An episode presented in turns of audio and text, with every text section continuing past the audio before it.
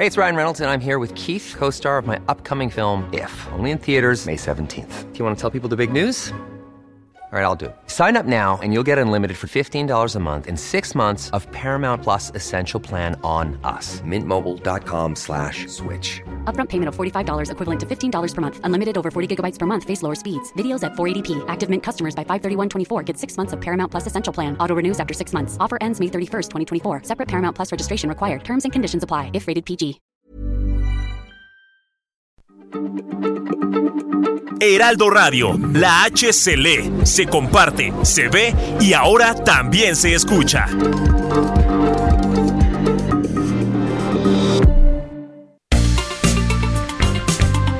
Heraldo Media Group presenta la información y el entretenimiento que usted necesita para estar enterado también en su descanso. Alejandro Sánchez y el informativo Heraldo fin de semana. Por el Heraldo Radio, con la H que sí suena y ahora también se escucha.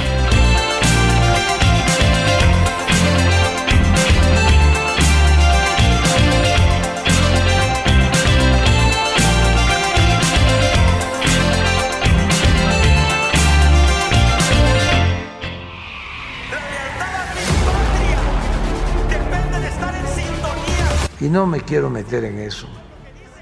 Solo eh, repetir que le tengo confianza al fiscal.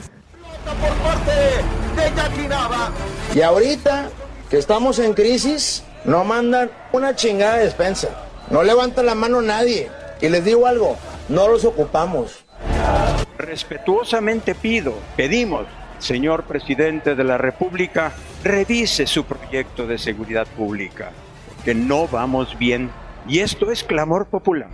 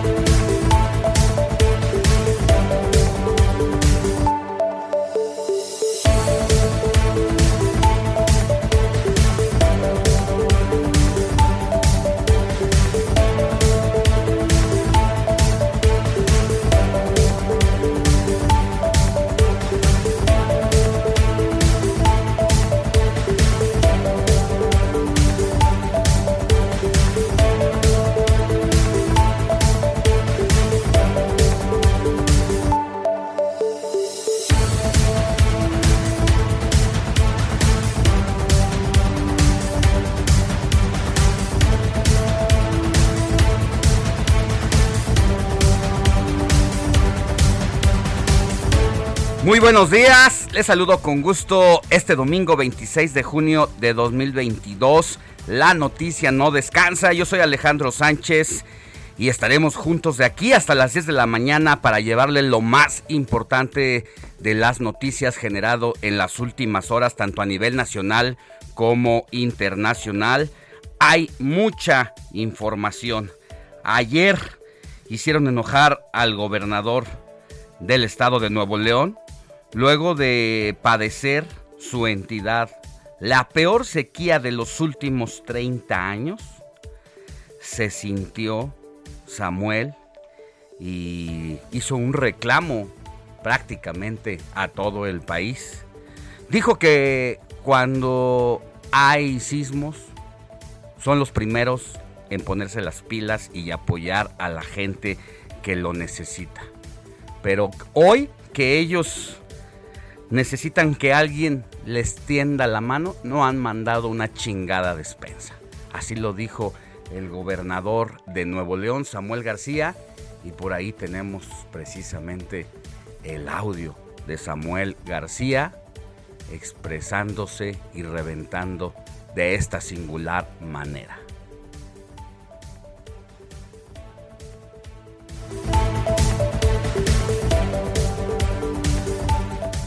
Los regios, los teranenses, los neoloneses, siempre que hay un temblor en la Ciudad de México, un huracán en Guerrero, una catástrofe en Chiapas, somos los primeros en juntar lana y pipas y mandar ayuda. Siempre. Chequen Teletón, quién es el Estado que más lana pone cuando hay una crisis. Siempre somos nosotros y nos dicen codos. Y somos los que más ponemos y siempre al pie del cañón. Y ahorita que estamos en crisis, no mandan una chingada de despensa. No levanta la mano nadie. Y les digo algo, no los ocupamos. Y decían que somos codos. Eso dice el gobernador Regio. Más adelante tendré toda la información. Mientras tanto, así arrancamos el informativo de fin de semana de este domingo 26 de junio.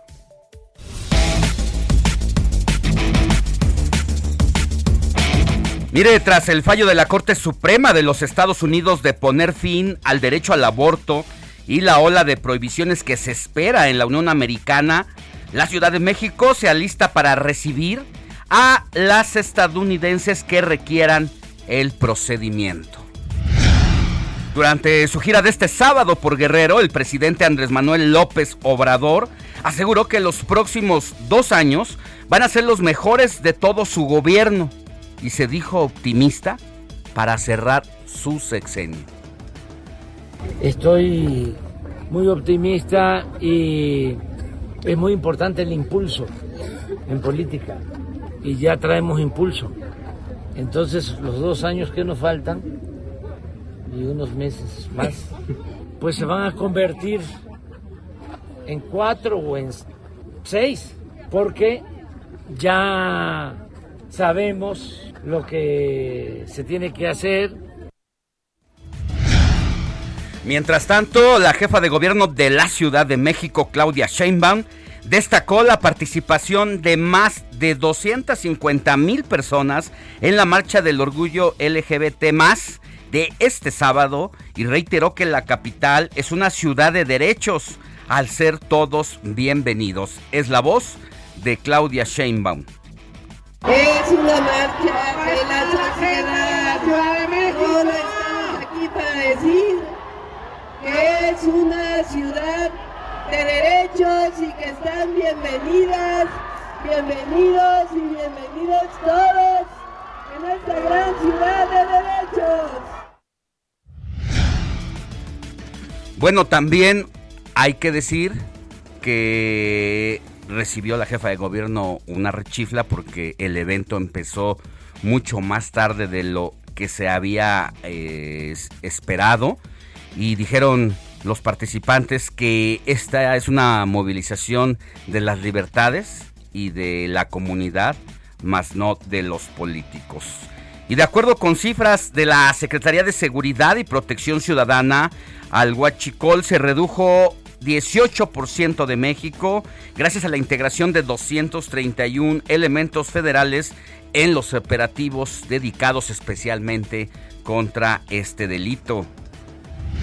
La Fiscalía General del Estado de Chihuahua informó que el exgobernador de la entidad, César Duarte, fue trasladado de emergencia a un hospital donde fue operado de última hora por complicaciones de una hernia. Este sábado se realizó en Chihuahua una misa de cuerpo presente para despedir a los sacerdotes jesuitas Javier Campos y Joaquín Mora, quienes fueron asesinados el pasado lunes y hubo una serie de reclamos bastante pacífica, pero bastante dura en contra del presidente de la República. Vamos a ver si encontramos por ahí cómo, cómo lo expresó el llamado Padre Pato durante estas exequias que se realizan a los representantes de los jesuitas en paz descanse. Desde este recinto sagrado espacio de reconciliación, de paz y de esperanza, respetuosamente pido, pedimos al señor presidente de la República, revise su proyecto de seguridad pública. porque no vamos bien. Y esto es clamor popular.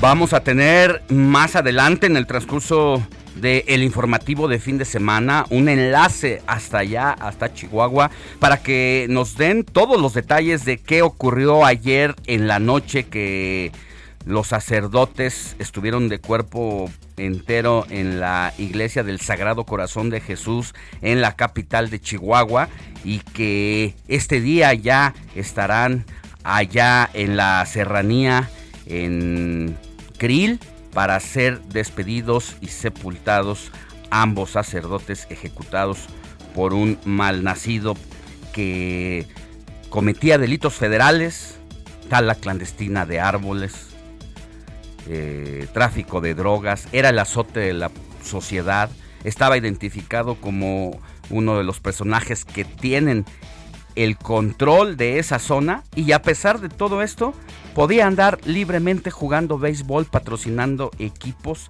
y echando el trago y drogándose en la calle donde nadie le decía nada porque es un tipo bastante sanguinario el chueco. De todo eso vamos a hablar más adelante. También le cuento que el director general del Banco de Pagos Internacionales, el mexicano Agustín Cartens, pronosticó este domingo una inflación elevada durante mucho tiempo en la medida en que suban los salarios y quizá una recesión. En información internacional, el presidente de los Estados Unidos, Joe Biden, firmó este sábado la ley para la regulación de armas de fuego y afirmó que esto permitirá salvar muchas vidas en la Unión Americana. El alcalde de Kiev, Vitaly Klitschko, informó que fuerzas rusas atacaron un edificio residencial en el centro de la capital ucraniana lo que dejó un número indeterminado de víctimas.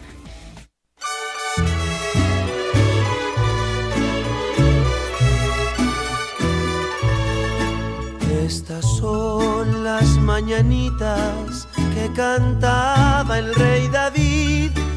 A las muchachas bonitas se las cantamos aquí Despierta, mi bien, despierta.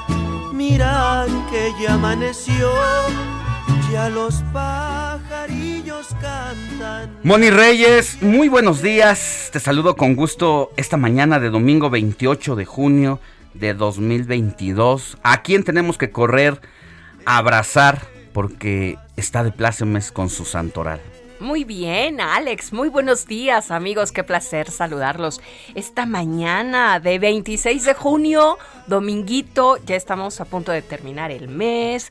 Tenemos muchas cosas que hacer, a quien abrazar, a quien felicitar y sobre todo hoy a quien lleve por nombre Pelayo, Alex. Pelayo, ¿conoces a Pelayo?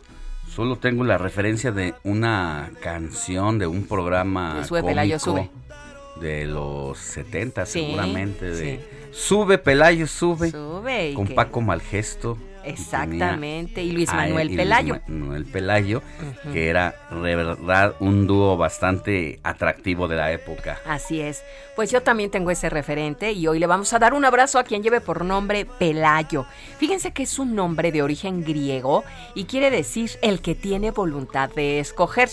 Este personaje del que les estoy hablando nació en el año 911 en Alveos, una aldea perteneciente al pueblo de Pontevedra. Su tío Hermoyo, quien fue quien lo educó en el año 920, bueno, pues lo acompañó a dar un paseo a la corte del rey de León a Pamplona, que sufría el asedio del abad al-Rahman, califa de Córdoba. Bueno, pues aquí los cristianos fueron derrotados, apresados y Pelayo permaneció preso, pese a que su tío fue liberado tras años de cautiverio. Se dice que el califa de Córdoba le requirió requirió contactos sexuales a cambio de riquezas y honores, siempre que renunciara a la fe cristiana que tenía Pelayo. Fue torturado, martirizado a manos de los musulmanes y sus restos fueron arrojados al río Guadalquivir en el año 925.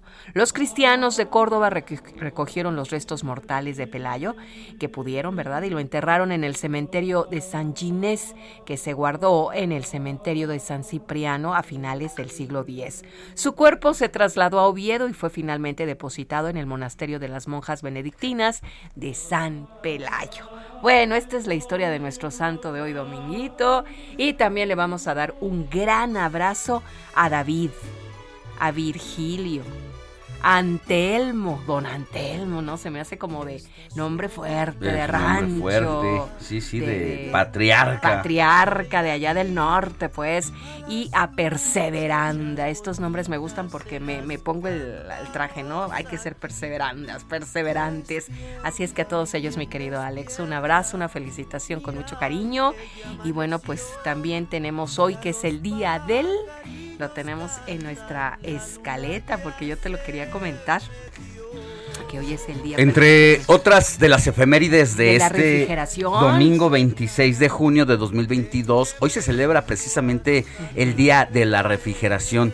¿Se imagina, te imaginas, Moni, lo que sería de nuestras vidas sin este aparato electrodoméstico que, pues, no sé, nos había leído por ahí eh, un reporte del INEGI y decía que por lo menos seis de cada, entre seis y siete hogares. de hogares eh, de cada diez, pues tenían este aparato electrodoméstico que es vital para nuestra vida cotidiana. Así es, así es que pues bueno, hoy es el Día Mundial de la Refrigeración y como bien señalas, es importantísimo en la vida diaria del ser humano.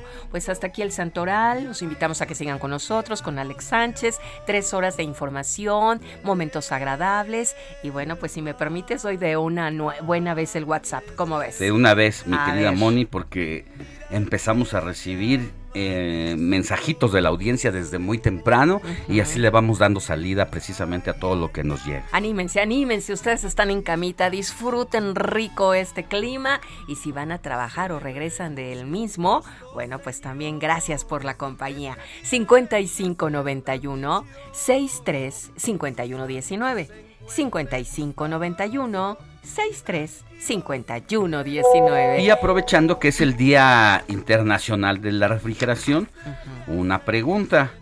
¿Qué es lo que usted guarda más en el refrigerador? ¿Qué guarda? ¿Qué se guarda más? Vamos a ver, hacer una encuesta. Refrescos. Refrescos, tú, sí, está bien, puede ser. Refrescos. Héctor, ¿qué es lo que más guarda? Botes los de yogur botes de yogur vacío con comida.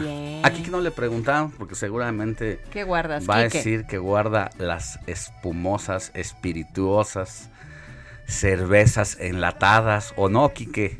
No, no, Quique es bien portado. Quique es un buen niño porque lo regañan. Sí. ¿Qué guardas más, Quique? ¿Qué guardas? Yogures del niño. Yogur, yogur. Bueno, cuéntenos usted qué es lo que más guarda en el refrigerador.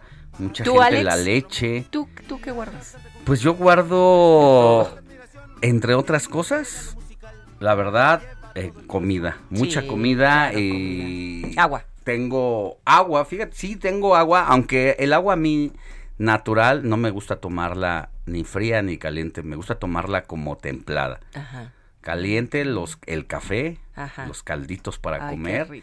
O eh, frío, pues las cervezas, heladas, esas sí. y también esas guardo en el refrigerador, cómo no.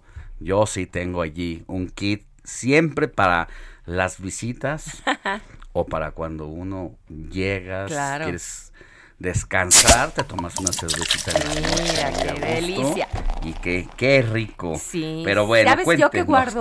¿Qué, guardas ¿Sabes? Guardo además de, digo, los refrescos no me gusta, fue un decir, pero guardo muchos jugos, leche, agua me gusta fría. Leche. Pero ¿sabes qué? Eh, a nivel belleza, el guasha. El guasha es, son, son, unas piedras eh, de cuarzo que se usan para los masajes faciales Ah, y tienen que estar refrigerados. Para mantener- Eso guardo para yo. mantener tu para meter mi para no Perfecto. caer en la flacidez. Ándale, bueno, pues ahí está. Uno va revelando sus secretos. Ay, ya sí, vio, ¿no? a partir del refrigerador. Qué caray. Nos vamos conociendo también. Dime qué guardáis y te diré quién eres. Ay, Dios. Muy bien. Oiga, pues encuéntenos. Mire, hay gente que. Y ahí he encontrado unas decisiones muy divididas. Hay gente que suele guardar los huevos en el refrigerador porque dicen que dura más. Otras personas no lo guardan porque si sacan los huevos del refrigerador y los rompen para echarlos en el sartén, muchas veces con el aceite caliente Salta, salpica mucho brinca. porque esta clarita de el huevo llega como a congelarse o a tener un poquito de agüita y eso es lo que hace que la estufa se ensucie un poquito Claro. más de Pues lo yo sí los guardo, ¿eh? Pero tú En sí el los guardas, sí, ah, mira. sí. Sí. la verdad es que si no los guardas a veces... Siento que se me sí, echan a se perder. echan a perder con el calor y toda esta es. cosa. Y luego nos llevamos algunas sorpresas cuando rompemos el El- cascarón. Ya casi sale el bebé pollito por ahí caminando en, en la estufa y pues no, no está padre. Oiga, le vamos a tener mucha información en esta eh, mañana de domingo del 23 de junio. Mire, entre otros temas, le cuento rápido antes de irnos con Jorge Mile a un resumen deportivo. Le digo que Marvel presenta el primer Spider-Man homosexual y la compañía de cómic pues aprovecha el mes del orgullo LGTB más para compartir la noticia de que ahora el hombre araña será gay. Le voy a dar todos los detalles más adelante. También le cuento que fuerte reclamo, como ya había escuchado, le hicieron los jesuitas ayer a López Obrador durante los exequias, durante las exequias de los sacerdotes asesinados.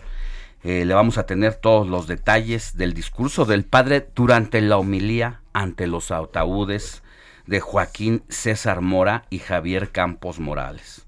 Atención también padres y madres de familia, porque mañana arranca la campaña de vacunación para niños de 5 años en adelante y hasta adolescentes de 15 en la Ciudad de México. Le voy a decir dónde puede llevar a sus hijos a que le apliquen la dosis. Otro tema a desarrollar es las ventas de catálogo.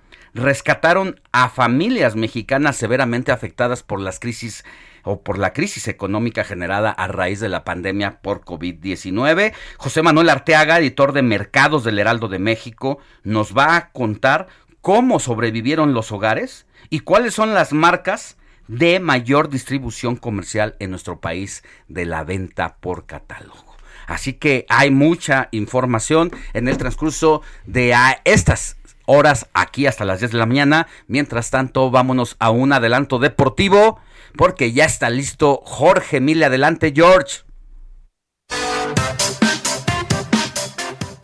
Saludos Alex, este es el adelanto en la sección deportiva. Vamos a platicar de el Tri femenil.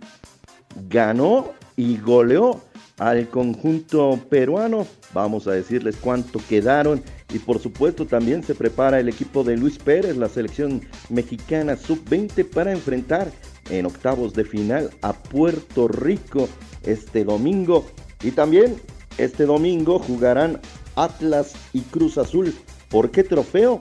Acá se los vamos a decir y vamos a platicar de la pelea que tuvimos ayer en El Heraldo Radio en Ringside entre el mexicano Elwin La Pulga Soto y Butler, un sudafricano durísimo. Ese es el avance de la información deportiva.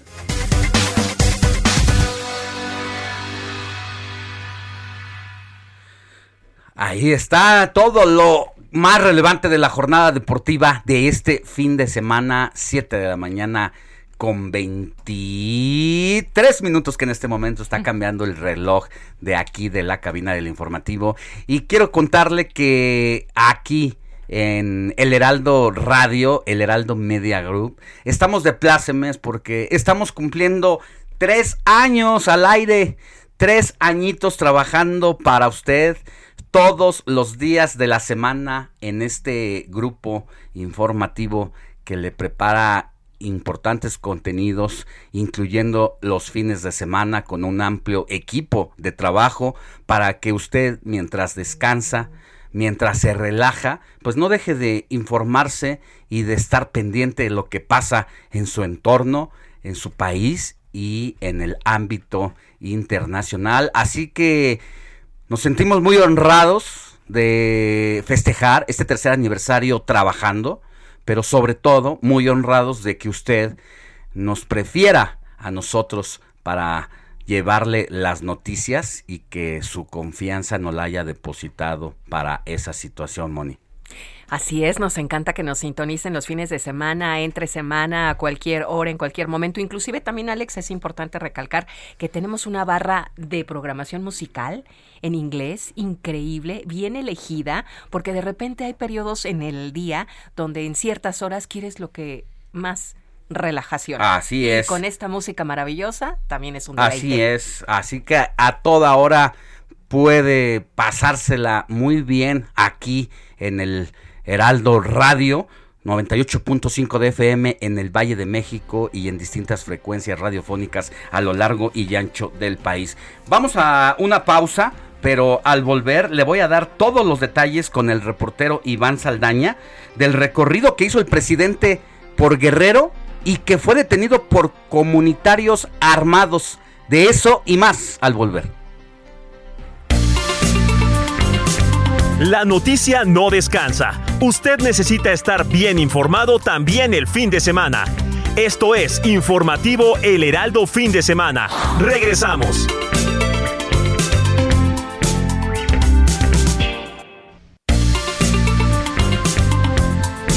Siga en sintonía con la noticia.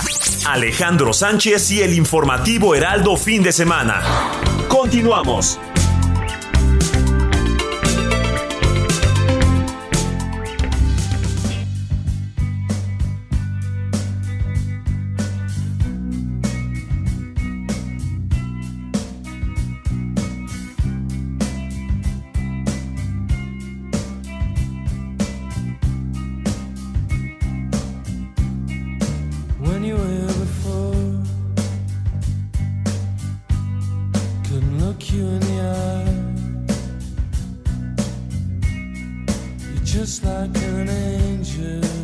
Gracias por continuar con nosotros. Una de mis canciones preferidas, preferidas de Radio Hit. ¿Por qué estamos escuchándola, mi querido Héctor Vieira? Jefe de información y productor del informativo de fin de semana. Cuéntanos. Así es, mi querido Ale, Moni, amigos del auditorio, muy buenos días. Pues un clásico, como bien lo dices, del rock alternativo de principios eh, de la década de los 90. Estamos hablando de que ya tiene 30 años este tema, pero como hemos dicho constantemente, la buena música no pasa de moda. No envejece. Exactamente este tema de la banda Radio Hit eh, titulado Creep. ¿Y por qué lo estamos escuchando, Alex, Moni? Porque precisamente hoy es el cumpleaños años del bajista de esta agrupación británica, eh, Colin Greenwood. Y pues ahora sí que está de manteles largos, está festejando. Y aparte este tema forma eh, parte del disco eh, originalmente se iba a llamar Creep, precisamente, y al final cambió de nombre y es uno de los clásicos, eh, Pablo Honey, lanzado en 1992 y que pues también se mantiene como uno de los éxitos más importantes de esta agrupación, eh, Alex Money. Creep de Radio Hit, que está cumpliendo 30 años, uno de los grandes temas del rock alternativo, aquí en el informativo de fin de semana. Pues son de esas canciones que incluso tienden a ser un poco depresivas, que normalmente, pues no, no, en lo personal no me gustan mucho. Pero en esta ocasión es la excepción, ¿eh? son de estas que dan para abajo, pero las disfrutas, se escucha bien, la letra es interesante y bueno, el estilo que tenía el británico para interpretar, pues lo hacía muy, muy especial este clásico. Así es, mi querido Alex, como dices tú, una letra un, un tanto nostálgica, como dirían ahora los chavos, un tanto sad. Ahora el término sad, que es cuando se refieren a algo como que triste o algo, y me recuerda mucho a otro tema de, perdón, de otra agrupación, Three Doors Down, que se llama Here Without You. Eh, también es un tema bastante nostálgico, pero como que a la vez te imprime fuerza, te, te motiva incluso, ¿no? Si estás pasando ahí por un, un momento ahí sentimental y todo, también las letras influyen mucho. Y bueno, sin lugar a dudas, eh, es música que, bien lo dicen, la música alimenta el alma, Alex Moni. El corazón dolido. Ay, Esas cosas del amor, mi querida Moni, ¿qué te digo? ¿Qué te digo? El amor y el desamor. Pero bueno, vamos a volver más adelante nuevamente Héctor Vieira con las efemérides musicales. Así es, mi querido Alex, y tenemos estrenos también, temas Muy de estreno. bien, estaremos pendientes. Gracias, Héctor. Gracias, Ale, amigos. Un abrazo a todos.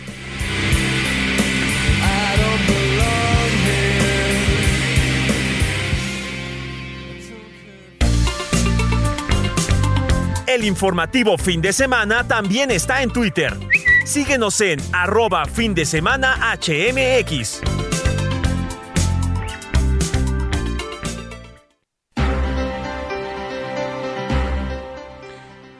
Vámonos contigo, Iván Saldaña, porque sigues las actividades del presidente de la República y ayer Andrés Manuel López Obrador y Yebelin Salgado, la gobernadora de Guerrero, pues se toparon con policías comunitarios en la zona de la montaña.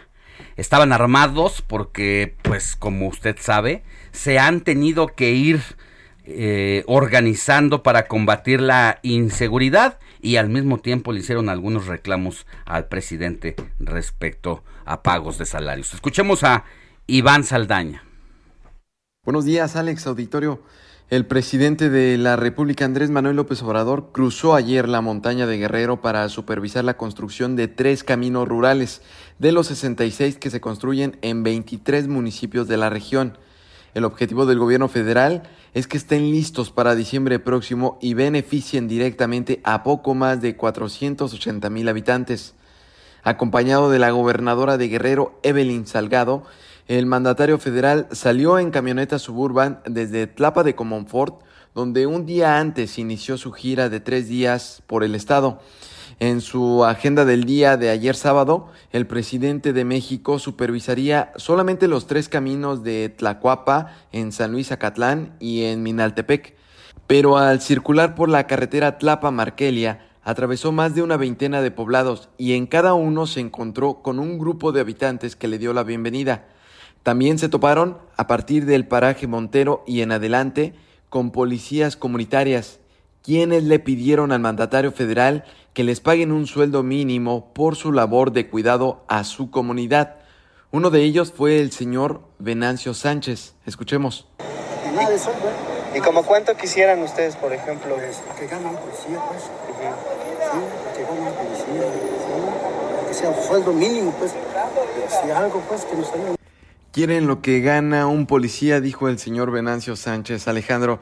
Y bueno, el presidente se tomó más de 10 horas ayer en atravesar la montaña de Guerrero porque en cada poblado se bajó a saludar a la gente, quien lo recibió con letreros, porras, danzas y música en vivo y pues le agradecieron los programas sociales como Sembrando Vida y el programa Caminos Rurales, mediante el cual las comunidades reciben presupuesto federal para construir senderos con material de la región y mano de obra local.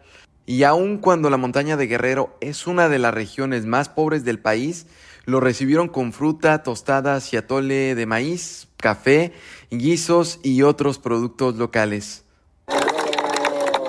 Bueno, y van a seguir los programas de apoyo a los adultos mayores, las becas, las pensiones para personas con discapacidad los jóvenes construyendo el futuro y se va a seguir entregando de manera gratuita el fertilizante. Y ya nos vamos porque nos faltan todavía dos actos, ya llevamos como 15 paradas. Alex, justamente en el poblado Lomas del Faisán, el presidente fue abordado por la prensa. Ahí aseguró que cerrará su administración con broche de oro. De trabajar más, mucho más, pensando que terminamos el 30 de septiembre del 2024. ¿Serán sus dos mejores años, presidente? Van a ser los mejores, van a ser los mejores de todo el gobierno. pero no solo para el presidente. Lo más importante es que van a ser los dos mejores años para el pueblo de México. Alejandro Auditorio, mi reporte esta mañana. Muchas gracias Iván Saldaña y de la montaña de Guerrero nos venimos a la Ciudad de México porque Carlos Navarro hizo la cobertura ayer de uno de los eventos que más, más, más eh, capitalinos y gente incluso de otros lugares diferentes a la Ciudad de México se trasladaron ayer para participar en una marcha llamada la Marcha de las Libertades de la Comunidad LGBT más para pues gritar, gritar eh, los derechos que quieren que sean igual, que no haya diferencias, pero escuchemos la crónica de Carlos Navarro. Buenos días Alex, te saludo con gusto a ti, al auditorio y te comento que la jefa de gobierno de la Ciudad de México, Claudia Sheinbaum, recibió peticiones de la comunidad LGBTTIQA y más. Previo al inicio de la 44 Marcha del Orgullo en la capital del país, la mandataria reiteró que este es un movimiento de la sociedad civil. Escuchemos. Es una marcha de la sociedad. Solo estamos aquí para decir que es una ciudad de derechos y que están bienvenidas, bienvenidos y bienvenidos todos en esta gran ciudad de derechos. Por su parte, diversos comités independientes, organizaciones y colectivos exigieron el respeto irrestricto a la marcha como patrimonio único y exclusivamente de las personas y movimientos de la comunidad, sin injerencias políticas, partidistas o gubernamentales. También pidieron que no exista impunidad en la violencia, expresiones de homofobia, lesbofobia, bifobia, transfobia, xerofobia y se castiguen los discursos de odio. Así parte de los posicionamientos que se dieron previo a la marcha. Escuchemos. Que aprovechamos este espacio para hacer de su conocimiento, doctora Claudia Sheinbaum, que aún falta un largo camino para que las trayectorias de vida de las mujeres LGBT estén libres de cualquier tipo de discriminación, violencia u omisión.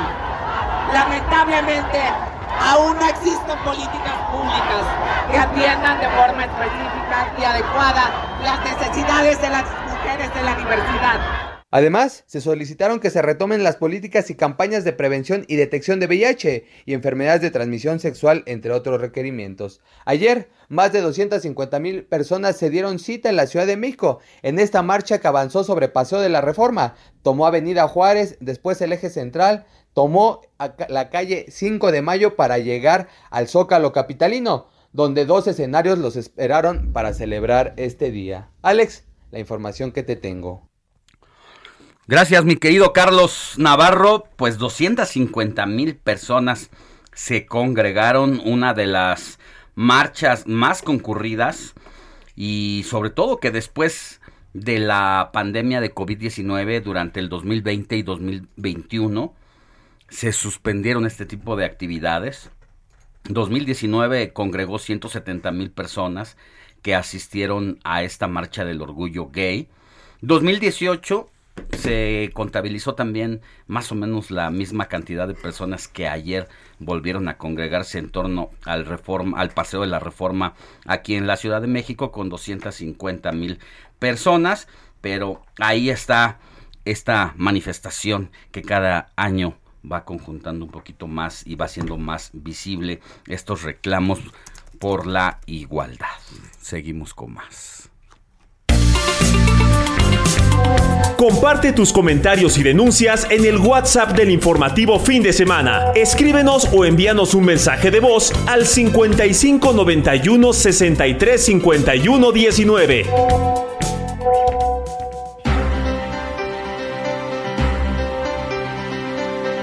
Y mire, precisamente en este contexto de esta pues manifestación que se hizo aquí en México, es que le voy a dar esta nota, pero que al mismo tiempo es un tema a nivel internacional el tema de los del reconocimiento a la comunidad LGBTTIQA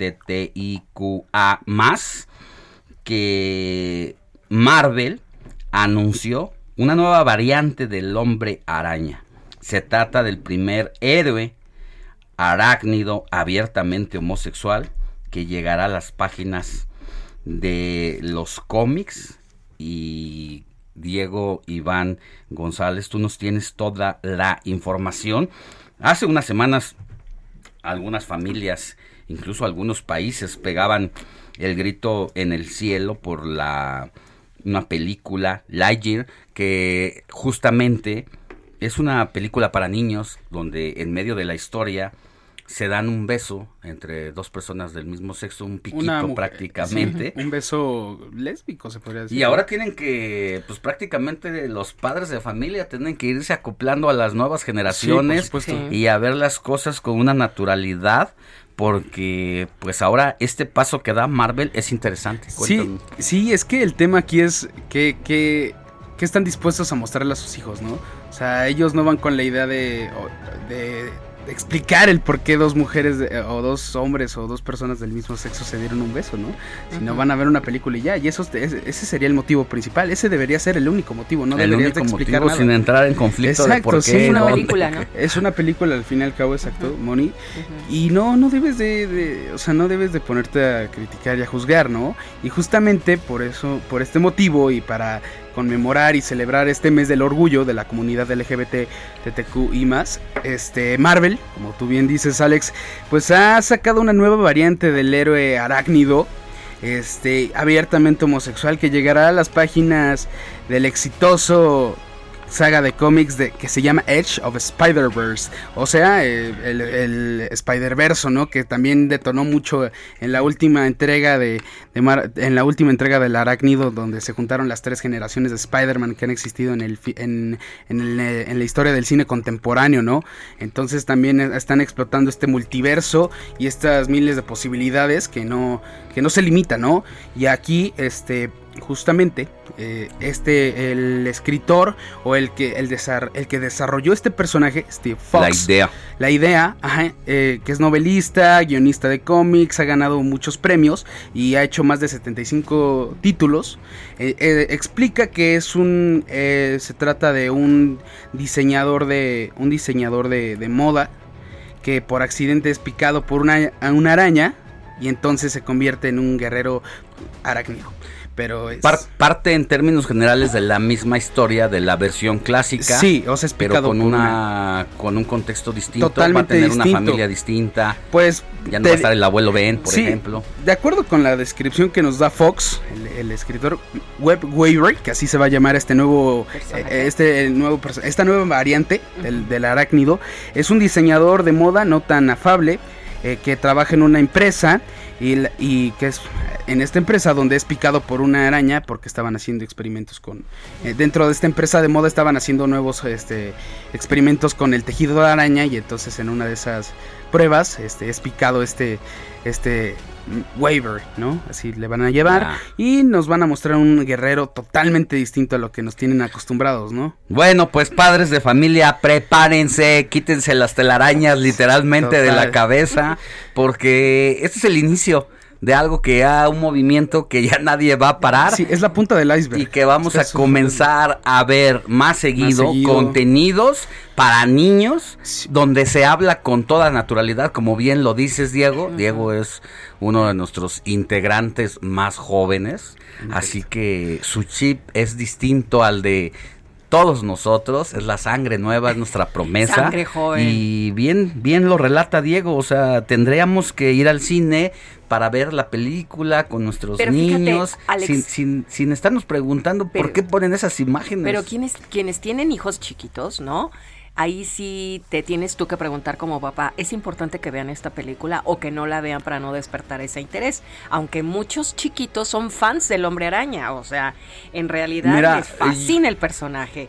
Eh, eh, yo tengo, creo que es una situación donde te vas a encontrar ya en esta actualidad, si no es en el cine, lo van a ver ellos, los niños, y si no es eh, en el cine o mientras vas caminando, los niños en las escuelas, los papás tienen que ponerse muy atentos. No, inclusive ya hay papás que, llevan, o sea, ya hay papás de parejas del mismo sexo, de esto, y, ya llevan a, sus hijos Hay niños que ya están en donde, donde conozco chavitos de 14, 15 años, donde para ellos ya es, natural, es natural, es besarse entre sus amigos, las niñas besarse entre sus amigas. Entonces, yo creo que ya es demasiado tarde seguir dándole la vuelta y seguir evitando estas Bueno, pero circunstancias. edades, hay edades. Pues hay no. edades, pero hay una circunstancia en el que ya nadie lo para esta situación. Sí. Entonces, si no es ahorita, cuando tu hijo tiene Si no es cinco ahora. años y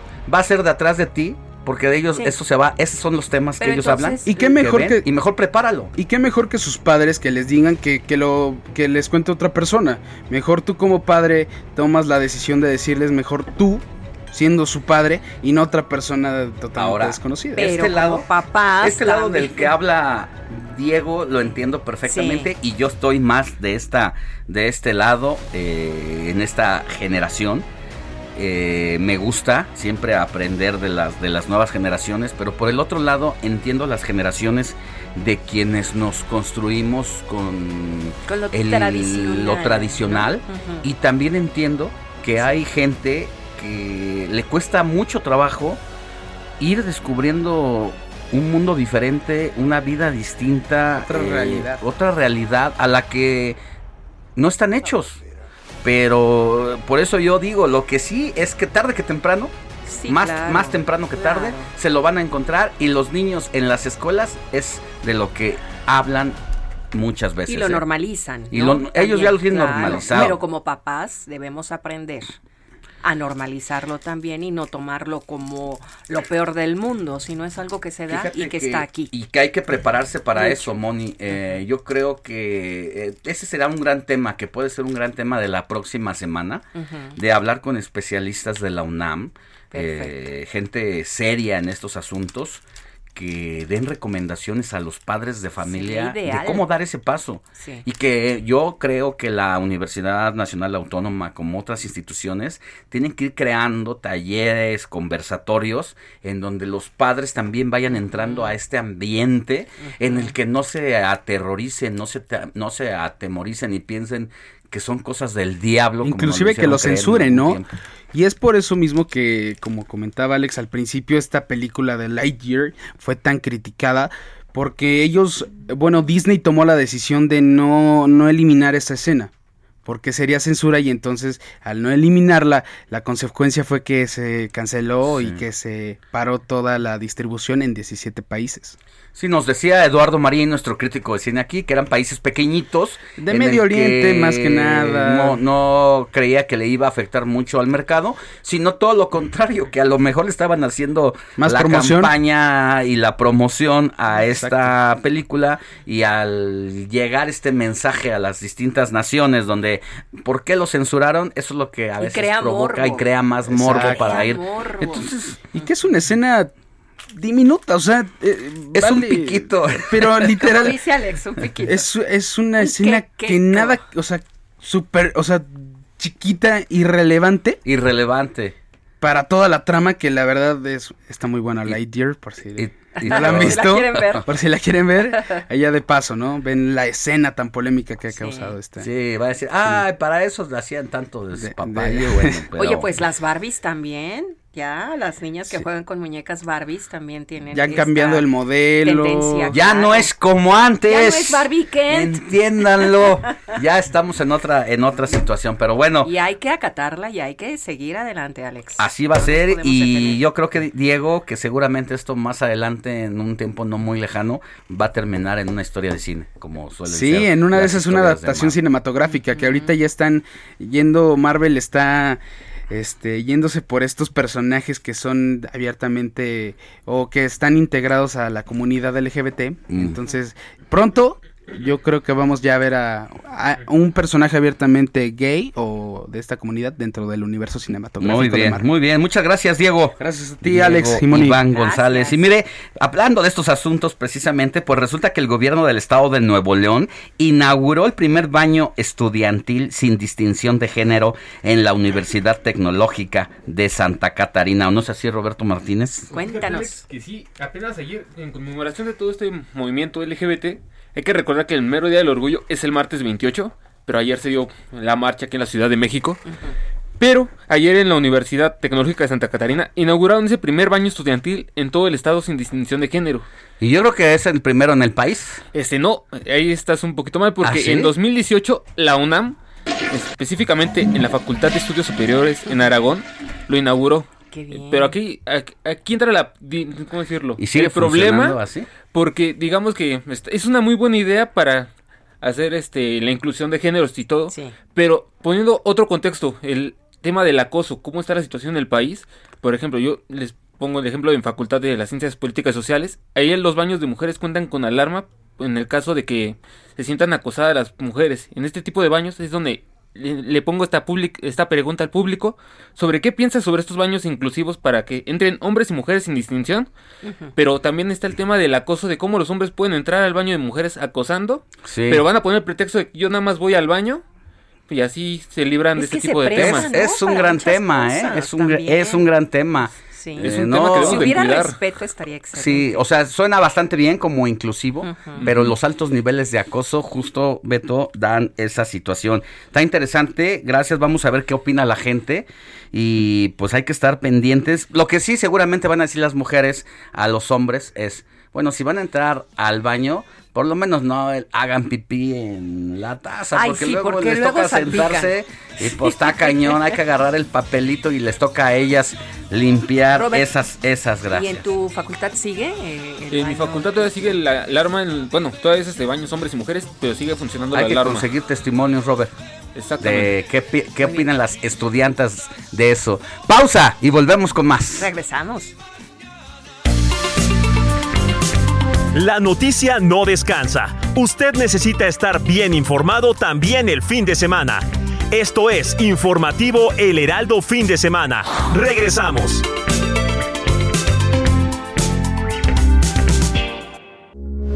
Heraldo Radio, con la H que sí suena y ahora también se escucha.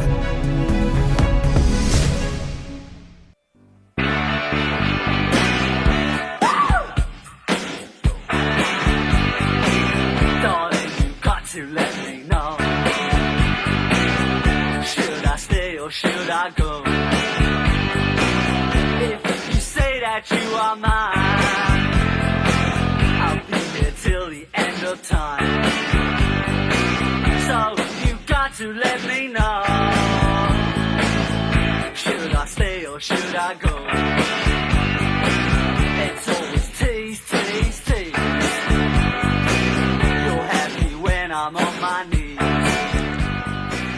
8 de la mañana con 3 minutos, hora del centro de la República.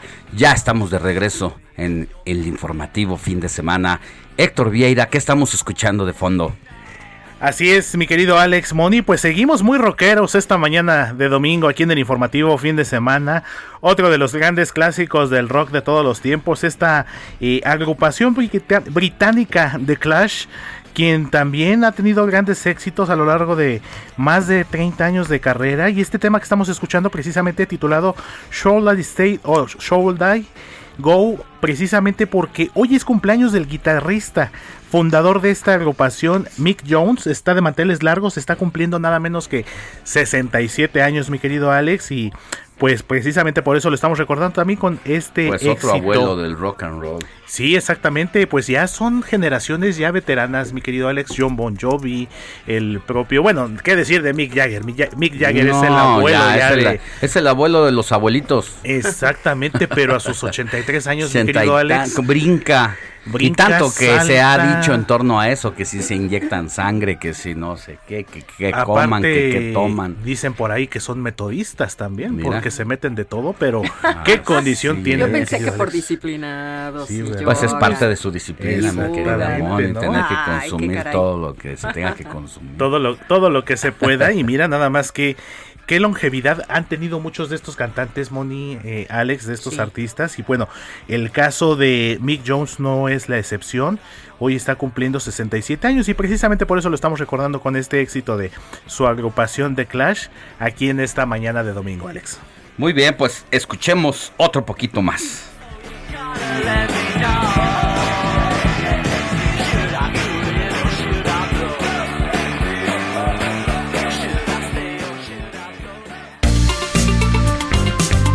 El informativo fin de semana también está en Twitter.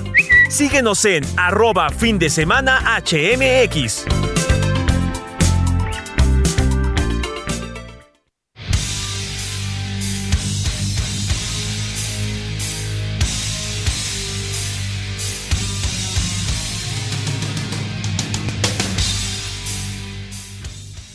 Mire, le voy a tener más adelante eh, los fuertes reclamos que le hicieron los, los, jesuitas ayer a López Obrador durante las exequias de los sacerdotes asesinados Javier Campos Morales y Joaquín César Mora Salazar por el líder criminal José Noriel Portillo, alias El Chueco, que azotaba la región serrana de Chihuahua.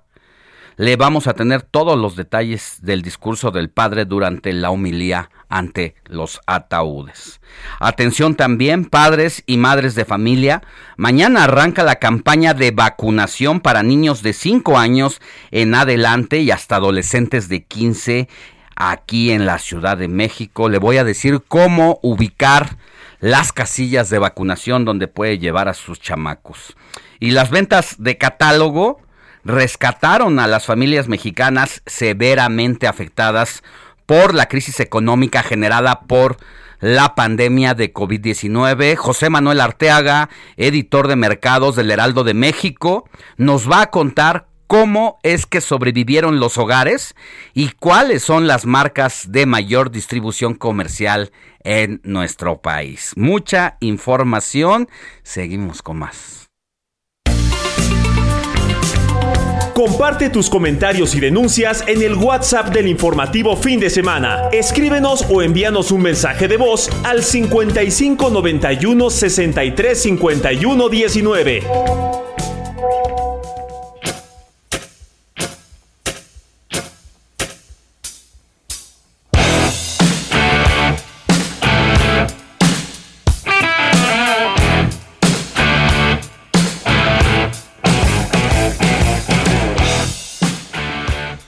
Vámonos contigo, querido Jorge Mile, porque hay información deportiva, como no, los fines de semana, una de las principales actividades, distintas disciplinas. Y gracias por estar con nosotros. ¿Cómo estás, George? Buenos días, Alex. Bien, bien, muchas gracias. Sí, por supuesto, tenemos información deportiva y qué mejor que empezar con si dice papá. ¿Verdad? Así sí. Ah, o pelea, ahora que nuestro productor se puso muy rockero en las efemérides musicales, pues así también te recibe a ti. Muy bien, lo celebro. Me congratulo de ello. Cuéntanos, pues, cuéntanos. La selección Arrancamos. femenil o por dónde empezamos? Sí, muy bien, la selección femenil golea 5 a 1 al combinado peruano en un gran día para las dirigidas por Mónica Vergara. Empezó el partido cerrado, México se adelante, le empatan a uno y después las mexicanas tuvieron un gran día con Carolina Jaramillo que metió un gol de tiro directo al ángulo perfectamente bien hecho y después se combinó en una pared muy bien, saca la portera, también se la lleva, se le barre una defensa, se la lleva y simplemente empuja el balón a la red para decretar. Al final México gana cinco goles por uno en un muy buen partido y también otro combinado mexicano que está en acción eh, son los dirigidos por Luis Pérez, ¿te acuerdas de Luis Pérez? Jugador del Necaxa, que volaba por la banda. Bueno, pues ahí está dirigiendo a la selección sub-20 varonil. Van a enfrentar hoy a Puerto Rico. A Vamos Puerto a Rico. cómo- Sí, pues debe de ganar México, ¿no? O sea, si fuera béisbol, bueno, pues... sí Exacto. un- Ahí sí tiro, estaría, estaría, ¿no? ahí sí habría tiro. Sí, sí, sí, pero en, en soccer pues, debe de ganar México, en fútbol sin lugar a dudas, ojalá que así sea. Ya les daremos obviamente la información más adelante de lo sucedido con ellos. Ayer en la noche tuvimos en Ringside una pelea que era de pronóstico reservado, así lo habíamos dicho.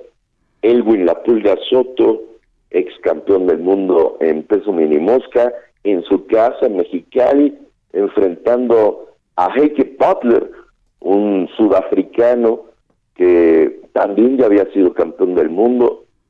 Una pelea muy complicada. Eh, empieza bien la Pulga Soto con ese estilo que le conocemos, ¿no? De ir hacia adelante, conectar, moverse rápido, tiene mucho punch. Y el sudafricano empieza a marcar el jab y empieza a hacerse de algunos puntitos y empieza a cerrar los rounds y después se fue haciendo amo y señor del cuadrilátero para al final llevarse la victoria por la vía de los puntos. Además, para la mala suerte de la Pulga Soto, en el último round lo conectan con un jab que fue su peor pesadilla, lo agarran mal parado, va a la lona, le cuenta el referee y se decreta al final la victoria para el sudafricano, 115 a 113 en las tarjetas, los tres jueces, la verdad es que fue justa eh, La decisión. lo que dictaminaron los jueces, sí, lo, lo hicieron bastante bien, es muy complicado eh, venir a México, llevarse la victoria, o ir a Japón y llevarse la victoria por puntos, lo sabemos, pero fue justo ayer, ayer hubo justicia sobre el cuadrilátero y, y nos da gusto que así sea, en una pelea de verdad muy buena y también tuvimos ahí a unos jovencitos que más adelante van a llamar la atención, por supuesto, del público en el quehacer boxístico, así que ahí está la información deportiva, mi querido Alex. Pues muy bien, ¿y qué va a pasar con la Pulga Soto? Entiendo que tiene 25 años, eh, tiene Sí, 19 es joven. peleas eh, ganadas, con esta creo que son tres las que ha perdido, Son tres derrotas, sí. todavía tiene Eh, chance. Sí, es muy joven y ayer eh, perdiendo gana en aprendizaje. Bien. porque no era complicado eh, lo que le hicieron enfrente, pero simplemente fue un plan de, de pelea muy bien ejecutado y, y no se salió del script. El, el, eh, sudafricano le fue marcando puntos, le fue quitando rounds y la pulga tendrá que trabajar en cómo reaccionar Sí. en, en el cuadrilátero, ¿no? No acortó el ring, perseguía al sudafricano de frente en vez de cortarle las salidas y quedar de frente bien parado sobre él, sino que por eso de hecho fue la, la, la caída en el último round, porque él va persiguiendo y cuando se le mueve el sudafricano y simplemente le toca, pues simplemente cayó el, el mexicano, ¿no? Y, y ahí el, el porqué de los puntos y al final la victoria por, por la vía de la decisión unánime para Heike Butler de Sudáfrica. Muy bien, muchas gracias, querido Jorge Miller. Nos escuchamos la siguiente. Que tengas buen fin de semana. Igual, igual, buen fin de semana y buen inicio para todos. Hasta pronto.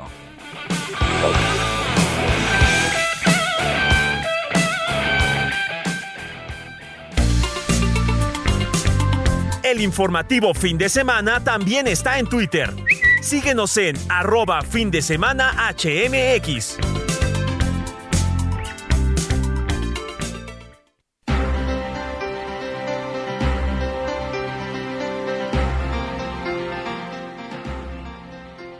Estamos de regreso, 8 de la mañana con 15 minutos, tiempo del centro de México y apréndase este WhatsApp 55 91 63 51 19. ¿Por qué es importante? Porque echamos a andar la memoria 55 91 63 51 19. Alex, amigos, ya tenemos mensajes de nuestra audiencia. Muy buenos días, Alex, Moni, ya lista para empezar a trabajar acompañada de ustedes cada domingo. Que tengan un excelente día de parte de Edith Tapia, nuestra amiga radio escucha que generalmente los domingos sí puede escuchar la radio en su trabajo, Alex. Muy bien, pues un saludo para Edith.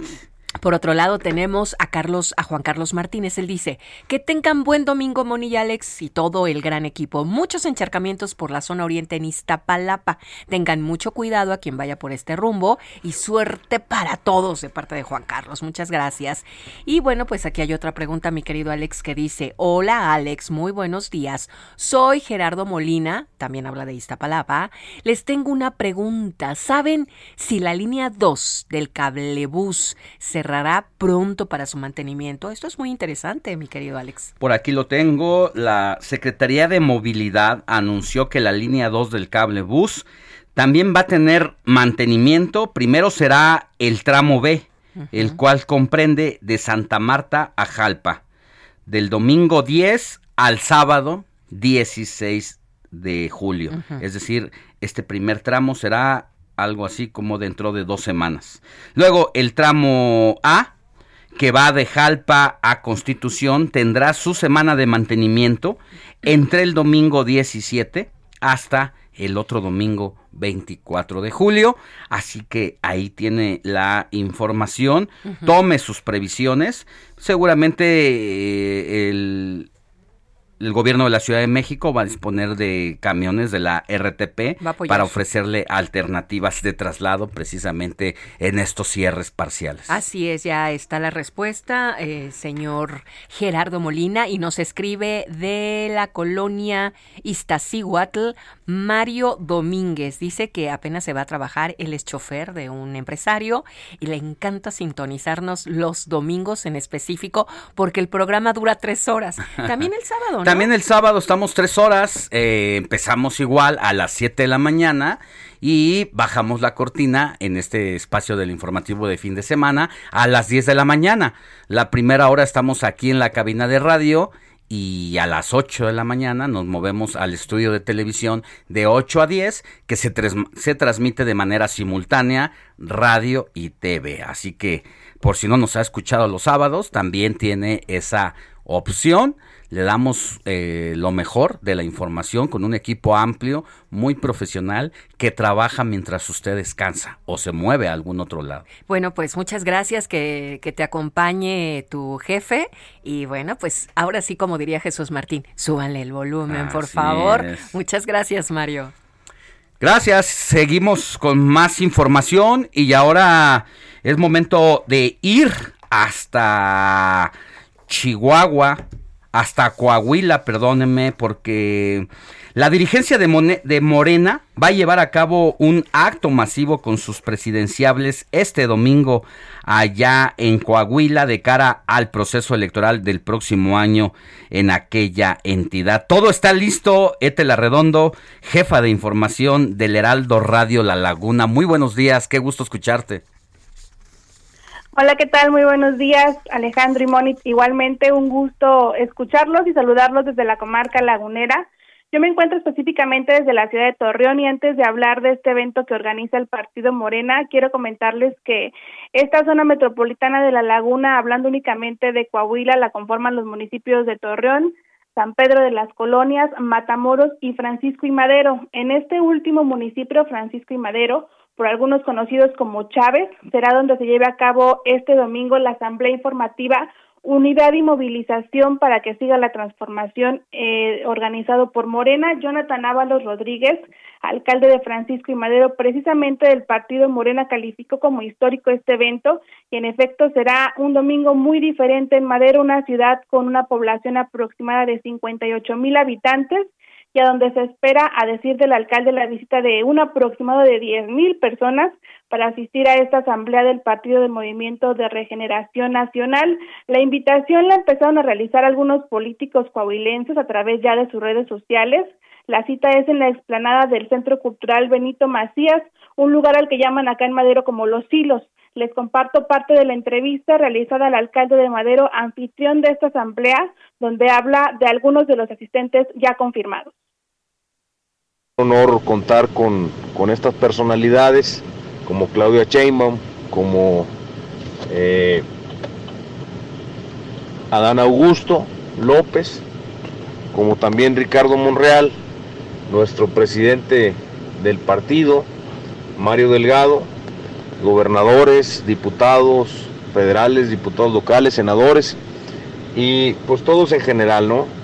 Eh, mañana vamos a tener ahí una convivencia donde en esta asamblea informativa estaremos eh, dando el, el rumbo de este 2023 y 2024 en el sentido de nuestro movimiento y yo estoy seguro que, que lo vamos a consolidar para los dos estados de la República que tendrán eh, los comicios electorales y sobre todo también para la presidencia de la República en el 2024.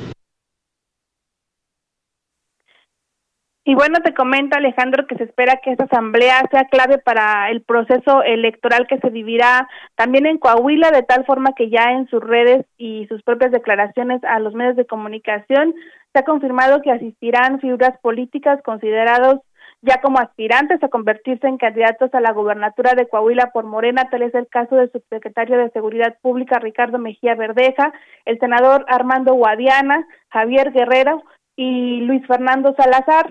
El partido Morena, a través de su página oficial, hizo la convocatoria para esta asamblea informativa que consideran será similar a la llevada a cabo en Toluca.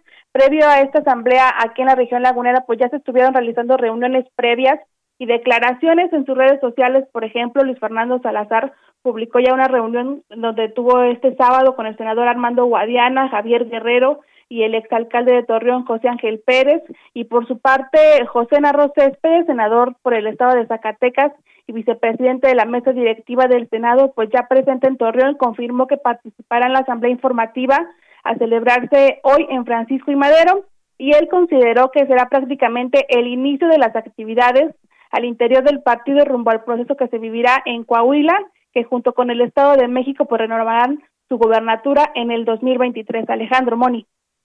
Es, eh, Tel, eh, sobre todo el evento de hoy causa especial interés después de lo que vivimos allá en Toluca después de ver las playeras y, pancartas apoyando a Dan Augusto López, a Marcelo Ebrar, a Claudia Sheinbaum, las porras llamando los presidenciables y los posicionamientos de cada uno de ese domingo, pues alertó a la oposición, a la opinión pública, a las autoridades electorales si es que se trataba de actos anticipados de precampaña y de campaña, incluso que podría poner en riesgo su registro para las elecciones presidenciales. Esto y este contexto es lo que le pone especial pimienta al evento de este domingo por allá en tus tierras, Etel. Así es, Alejandro, será seguramente un, evento muy observado y creo que también una demostración de fuerzas y le irá mejor, creo, al que reciba ahora también más porras, si es que la reciben en esta ocasión. Pues te mandamos un abrazo desde acá, desde la Ciudad de México y de ser necesario volvemos contigo más adelante. Que tengas buen día y muchas gracias por tu reporte muy completo, querida Etela Redondo. Muy bien. muchas gracias, un gusto saludarlos, muy buenos días. Gracias, pues es nuestra jefa de información del Heraldo Radio de la Laguna, allá en Coahuila, porque pues estamos en todos lados de frontera a frontera, de costa a costa. Mientras tanto, nosotros vamos a ir a una pausa, pero le cuento que los panistas también abren debate con Marco Cortés por los resultados electorales rumbo al 2024 y ya lo han llamado a revisar la estrategia electoral. Mañana van a tener reunión los panistas a puerta cerrada, pues para hablarle un poco fuerte a Marco Cortés y también diga qué ventajas le está dejando a los panistas esta coalición va por México con el PRI y con el PRD. Vamos a una pausa y volvemos con más información.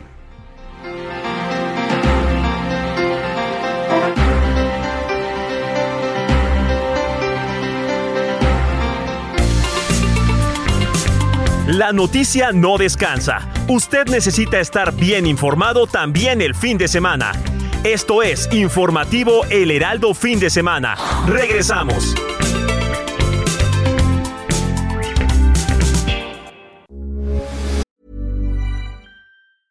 Hey, I'm Ryan Reynolds. Recently, I asked Mint Mobile's legal team if big wireless companies are allowed to raise prices due to inflation. They said yes. And then when I asked if raising prices technically violates those onerous two year contracts, they said, What the f are you talking about, you insane Hollywood ass? So to recap, we're cutting the price of Mint Unlimited from $30 a month to just $15 a month. Give it a try at mintmobile.com slash switch. $45 upfront for three months plus taxes and fees. Promo rate for new customers for limited time. Unlimited more than 40 gigabytes per month. Slows. Full terms at mintmobile.com. Heraldo Radio, con la H que sí suena y ahora también se escucha.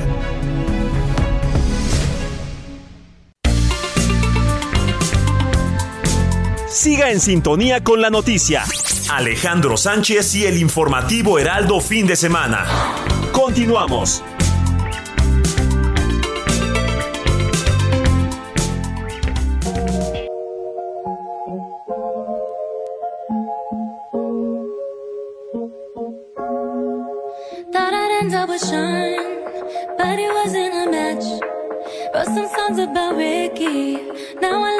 Now.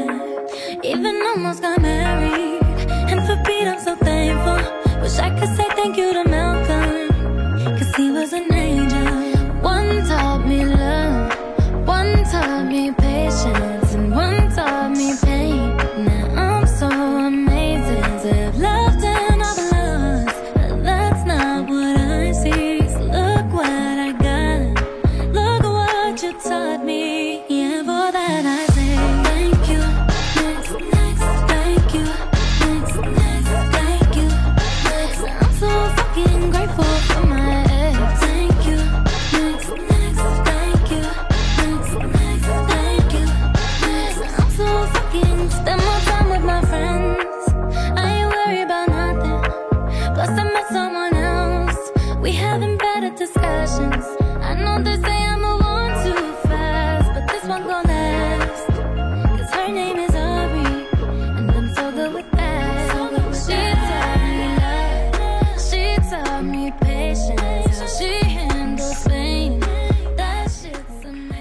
Héctor Vieira, ¿con qué nos está sorprendiendo esta mañana? Así es, mi querido Alex Money, pues algo más reciente y pues otra cumpleañera el día de hoy, pues nada menos que la cantante estadounidense Ariana Grande está cumpliendo hoy 29 años de edad, pero se ve más jovencita, déjenme les cuento, déjenme les digo.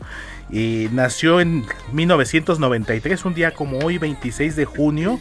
Entonces, pues también está de manteles largos y por eso precisamente la estamos recordando hoy en el informativo de fin de semana Alex Money con uno de sus eh, últimos y más recientes éxitos, este tema titulado Thank You Next, gracias, Qué lo que voz, sigue. Claro. Y sin lugar a dudas un tema fresco, un tema juvenil como pues ella que es todavía todavía joven y pues yo creo que Ariana Grande, eh, Moni, Alex, junto con Camila Cabello, junto con la propia Selena Gómez, Dua Lipa, no se diga, Sí. creo que son de las máximas exponentes de la música en la actualidad y que pues ya son reconocidas en todo el mundo. Muy bien, y con mucho talento y hermosas voces. Felicidades, Ariana. Así es, mi querida Moni Alex, y pues por eso vamos a escuchar todavía un poquito más de este tema titulado Thank You Next de Ariana Grande, quien hoy está cumpliendo 29 años de edad. O sea, ayer God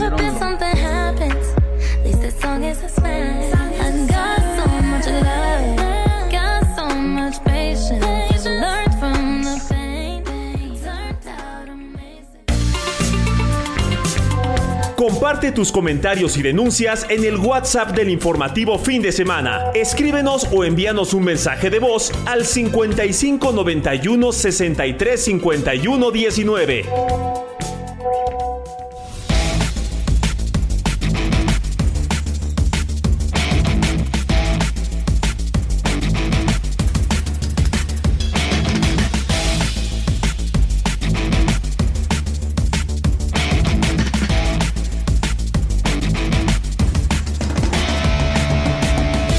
Momento de hacer un recorrido por la República Mexicana. Moni Reyes. Claro que sí, comenzamos. A partir del 28 de junio, los niños y niñas de 5 a 11 años podrán aplicarse la primera dosis de la vacuna contra el COVID-19. Esto en los municipios de Tizayuca y Zempoala. Así lo informó a través de sus redes sociales la delegación de los programas para el bienestar en Hidalgo. Desde Tampico se informa que es el epicentro en Tamaulipas de las enfermedades que afectan las vías respiratorias como COVID-19, influenza, infección respiratoria aguda grave, bronquitis y neumonías, en plena oleada de calor que no ha logrado mitigar su impacto con cientos de nuevos casos semanales. Ante el aumento de contagios de COVID-19 en las últimas semanas en la Ciudad de México y en todo el país, por instrucciones del alcalde Benito Juárez Santiago Tabuada, se instaló nuevamente un módulo para realizar pruebas a bajo costo. A través de un convenio de colaboración, esta demarcación otorgó el uso del espacio público en la explanada de la alcaldía, que se ubica en Municipio Libre, Colonia Santa Cruz Atoyac. El laboratorio certificado es JLN Labs. En Yucatán, los cuerpos de siete personas presuntamente ejecutadas fueron localizados el sábado en un rancho perteneciente al municipio de Chiquitzonot y en avanzado estado de descomposición. En Guanajuato, el Centro de Capacitación para el Trabajo Industrial, CECATI, se renovará para su próximo periodo escolar.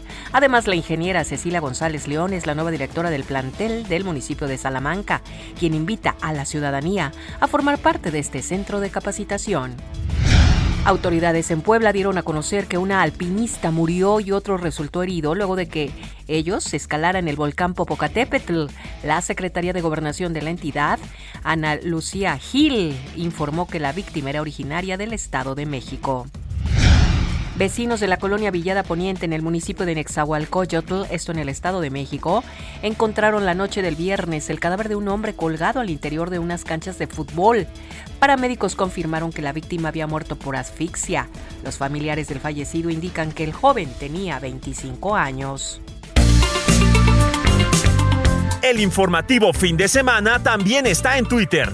Síguenos en arroba fin de semana HMX.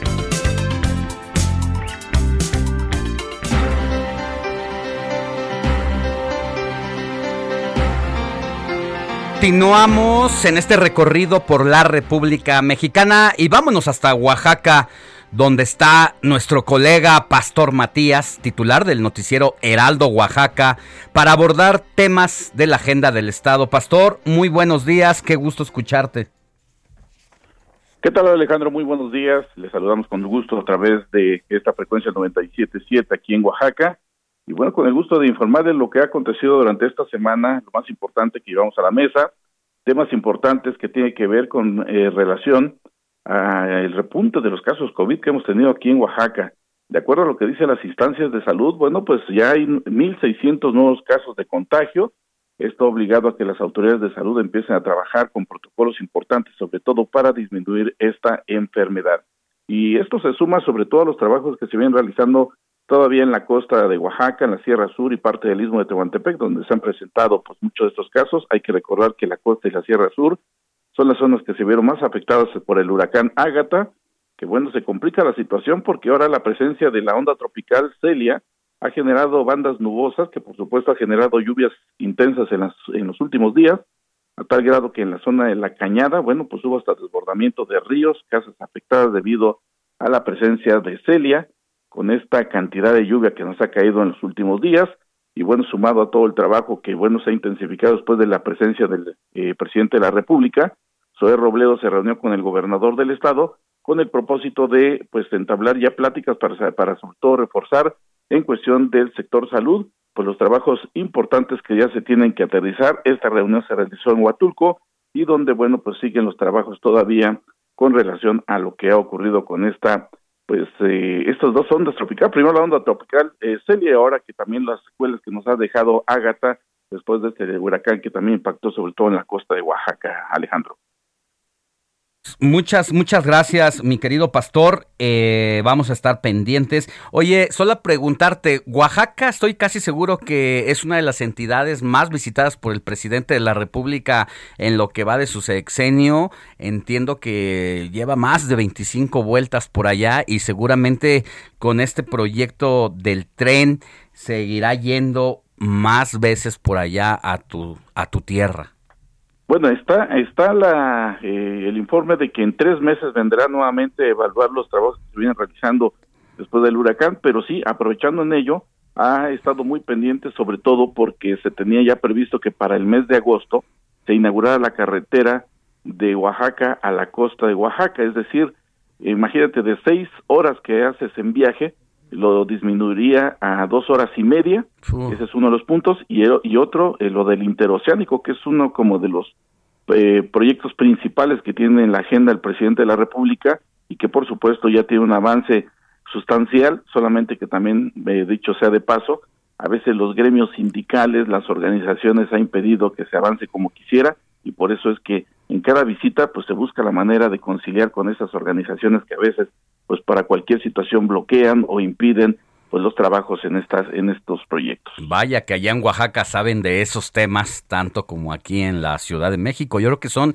las dos entidades del país que más manifestaciones presentan en su vida activa, política y social. Y qué bueno que el presidente esté por allá eh, y que tengas buenas noticias para tu audiencia en la que estás de lunes a viernes en dos horarios. Estamos en dos horarios, de 6 a 7 de la mañana y de 3 a 4 de la tarde, de lunes a viernes. Bueno, y que puedas ofrecerles estas buenas noticias de este, este corredor de carretera que va a ahorrar tiempo, cuatro horas, nada despreciable, y bueno, luego no, dos horas y media, ¿eh? Ajá, pero el ahorro es eh, hacia seis horas. Ah, sí, por supuesto, de exactamente de cuatro horas, y además, bueno, pues esto sería eh, un proyecto importante, sobre todo que vendría también a impulsar el desarrollo, sobre todo en las fincas cafetaleras, que sería el paso por este proyecto de este proyecto carretero. Y otra cosa que no hay que soltar, Pastor, es lo que el propio presidente de la República dijo, que entre otras de las cosas también que iba a regresar por allá era para ver el tema de los apoyos a los damnificados de Ágata. Sí, efectivamente, sobre esto ya eh, las, los encargados del programa Bienestar han estado pues aumentando los censos. Ha habido ciertas inquietudes, hay que recordar que también apenas se está restableciendo lo que es el asunto de la electrificación, del agua potable, todavía el acceso para llegar a algunas de las comunidades es complicado, pero aún así, bueno, se siguen haciendo esfuerzos importantes para que los apoyos que prometió en, eh, ahora en su reciente visita, pues estén llegando a las personas que más lo necesitan. Aquí ya sabes que la cuestión política empieza a meterse, hay algunos presidentes y presidentes municipales que, pues con tal de ganar adeptos o, la, o los foros mediáticos, bueno, pues están haciendo también presión para que se les sigan entregando muchos de esos apoyos, pero ya incluso desviando un poco en la esencia en sí de apoyar a los más necesitados. Gracias, querido Pastor Matías, titular del noticiero Heraldo Oaxaca. Eh, y una, un abrazo y un saludo a toda tu audiencia que nos escucha allá por el 97.7 de FM. Pues Alejandro, un abrazo y como siempre, por supuesto, para servir y aquí atentos a lo que ocurre, que le estaremos dando también todos los detalles. Nos escuchamos en la siguiente, Wendy. Julio, Julio. Amor, sí llego para la cena. Lo que llega para la cena y la alacena es el 3x2 en todos los aceites de oliva, vinagres, catsups y mostazas. Y además, 3x2 en saborizantes en polvo para leche. Con Julio a lo regalado te llega. Solo en Soriana. A junio 30. Aplican restricciones.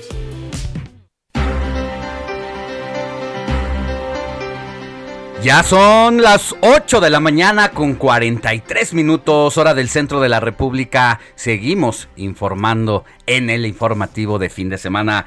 Vámonos hasta Guadalajara con nuestra querida Mafalda Guario, titular del noticiero Heraldo de Guadalajara, para abordar temas de la agenda de Jalisco. Ya sabe que aquí a través el informativo de fin de semana siempre nos pone la agenda antes que nadie los temas picosos candentes y que serán noticia la próxima semana con Mafalda Guario. Mafalda, ¿cómo estás? Alex, muy bien, muchas gracias. Un saludo para ti y para toda la audiencia de Heraldo Radio. Buenos y lluviosos días desde Guadalajara. Amanecimos con lluvia acá en la Perla Tapatía. Y pues para informarles que este sábado por la noche la Fiscalía dio a conocer que fueron imputadas cinco personas por el tiroteo ocurrido el miércoles pasado en el municipio del Salto, que hay que recordar dejó como saldo 12 personas muertas, cuatro policías y ocho civiles presuntos delincuentes. A los detenidos se les acusa de los delitos de homicidio calificado, homicidio calificado en grado de tentativa, delitos contra la autoridad, daños en las cosas desaparición cometida por particulares y violación a la Ley Federal de Armas de Fuego y Explosivos. Este hecho fue un hecho muy significativo en la zona metropolitana de Guadalajara porque el municipio del Salto pertenece a la zona ampliada de, Guadalajara. Eh, no ocurría una situación similar donde 12 personas perdieran la vida.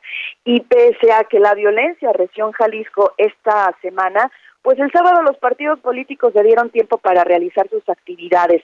Por un lado, los periodistas cerraron filas en torno a su presidente nacional, Alejandro Moreno, quien estuvo aquí en Guadalajara para la toma de protesta de la dirigente estatal, la diputada federal Laura Aro. Aquí reconoció que viven tiempos difíciles, pero sostuvo que saben levantarse y que volverán a ganar en alianza con el PAN y el PRD. Por cierto que las dirigentes de estos institutos políticos, Diana González y Natalia Juárez respectivamente, también estuvieron en este acto de toma de protesta. Algo muy extraño porque ya desde hace dos meses están en funciones tanto Laura Aro como eh, su secretario general. Sin embargo, hasta hoy eh, tomaron protesta, obviamente por la agenda de su presidente Alejandro Moreno. Y en el otro lado de la ciudad, en la Expo Guadalajara, las huestes del Movimiento Ciudadano se reunieron para su cuarta asamblea estatal, que fue encabezada también por su líder nacional, Dante Delgado, así como por las figuras representativas de Jalisco, el gobernador Enrique Alfaro, el senador Clemente Castañeda y también el presidente municipal de Guadalajara, Pablo Lemus Navarro, entre otras personalidades. Aunque en recientes ocasiones ha insistido el gobernador de Jalisco que no busca la candidatura presidencial, fue vitoreado por los emesistas como presidente. Criticó a quienes descuidan sus funciones en el servicio público y creen que haciendo giras por el país pueden construir capital político.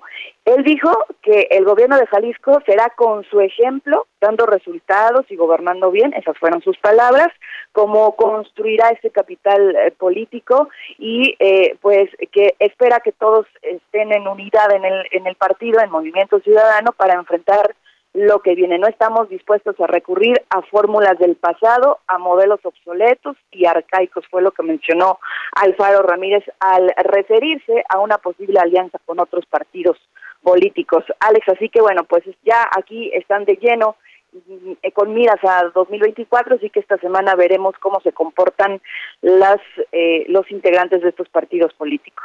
Muy bien, Mafalda, la grilla que nunca falta en los asuntos de la política social.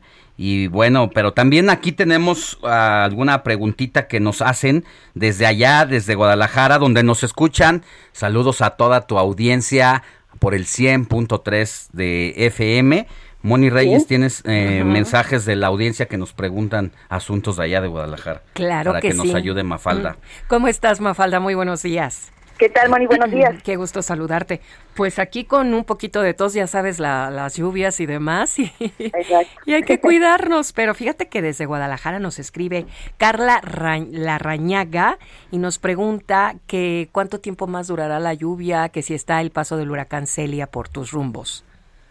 Sí, son, son ecos, son ecos precisamente de este fenómeno natural. Aquí en zona metropolitana, eh, les decía que amaneció lloviendo, sin embargo, ya está despejando, ya, por ejemplo, en el municipio de Tlajomulco ya no hay lluvia, en el municipio de Guadalajara nos reportan que no hubo afectaciones y se prevé que para este día ya únicamente habrá lluvias esporádicas en el área metropolitana, repito, y será eh, posiblemente mañana cuando ya podamos hablar de que el día esté despejado con el con el cielo, eh, pues con el sol, mejor dicho, en su máximo esplendor. Porque fíjate que Miriam Pineda también se contacta con nosotros a través de nuestro WhatsApp para decirnos que mañana sale con rumbo a la ciudad de la Ciudad de México, a la ciudad de Guadalajara. Entonces era muy importante saber qué tanto estaba lloviendo por la cuestión de la manejada, ¿no? Pero qué bueno que nos, aclaras.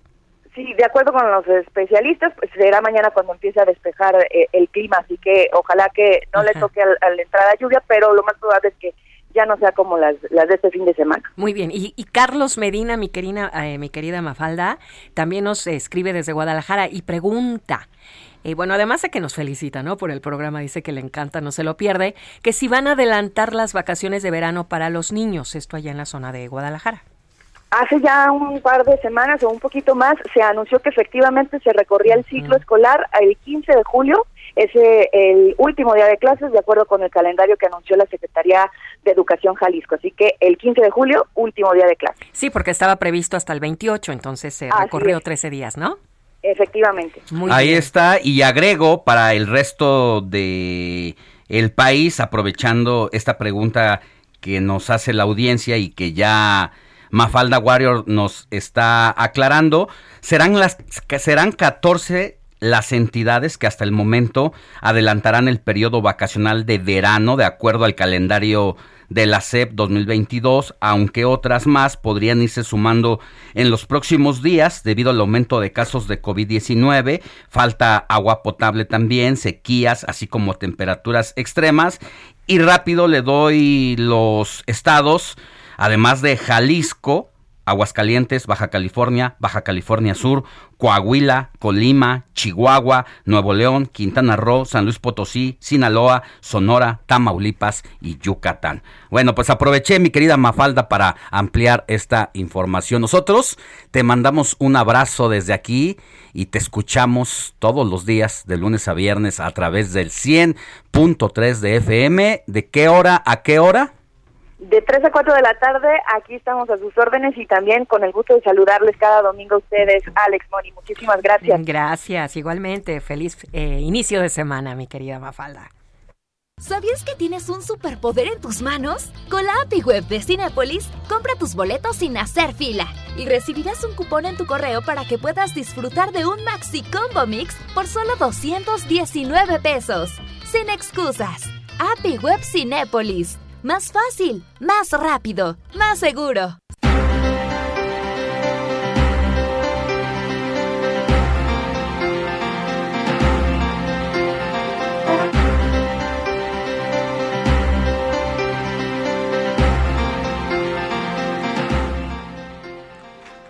Ya le contaba al arranque del informativo de fin de semana eh, la manera en que le hablaron los jesuitas ayer al presidente de la República durante el funeral de los jesuitas asesinados, el sacerdote Javier El Pato Ávila, pidió en su discurso al presidente de la República, Andrés Manuel López Obrador, revisar su proyecto de seguridad.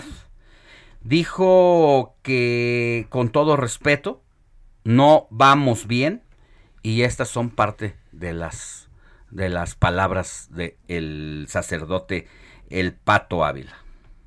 Nuestro tono es pacífico, pero alto y claro, invitando a que las acciones de gobierno finalmente acaben con la impunidad imperante en nuestra sociedad. Son miles, miles de dolientes sin voz que claman justicia en nuestra nación. Los abrazos ya no nos alcanzan para cubrir los balazos. En la misa participaron el arzobispo de Chihuahua, Constancio Miranda, el representante en México de la Compañía de Jesús, Luis Gerardo Moro, y se pidió también, pues, por Pedro Palma, y dijo que aquí, en el país, se corre un río de sangre, y por eso exigen a las autoridades cumplan con su vocación y con sus deberes. Desde este recinto sagrado, espacio de reconciliación, de paz y de esperanza, respetuosamente pido, pedimos al señor presidente de la República revise su proyecto de seguridad pública, porque no vamos bien. Y esto es clamor popular. Es el clamor popular y esta mañana el medio de comunicación desde la fe, también habla al respecto en su editorial y ya hace un llamado a examinar la estrategia de seguridad, pues vivimos una ola de violencia histórica, el número de asesinatos en lo que va del sexenio supera 122 mil personas. Alzan la voz los jesuitas en México y al mismo tiempo también rectores de distintas universidades Dicen incluso que México es un estado fallido, advierten una crisis de seguridad y exigen alto a la criminalidad del país. Así que durante la reunión anual del sistema universitario jesuita, los académicos ofrecieron el panel Paz con Justicia y Reconciliación, en el que lamentaron los asesinatos de ambos sacerdotes. Nosotros vamos a una pausa, pero vamos a volver con un enlace hasta Chihuahua para que nos digan nuestra compañera reportera de allá qué es lo que va a pasar con los padres el día de hoy, con los cadáveres después del homenaje que le hicieron ayer en Chihuahua.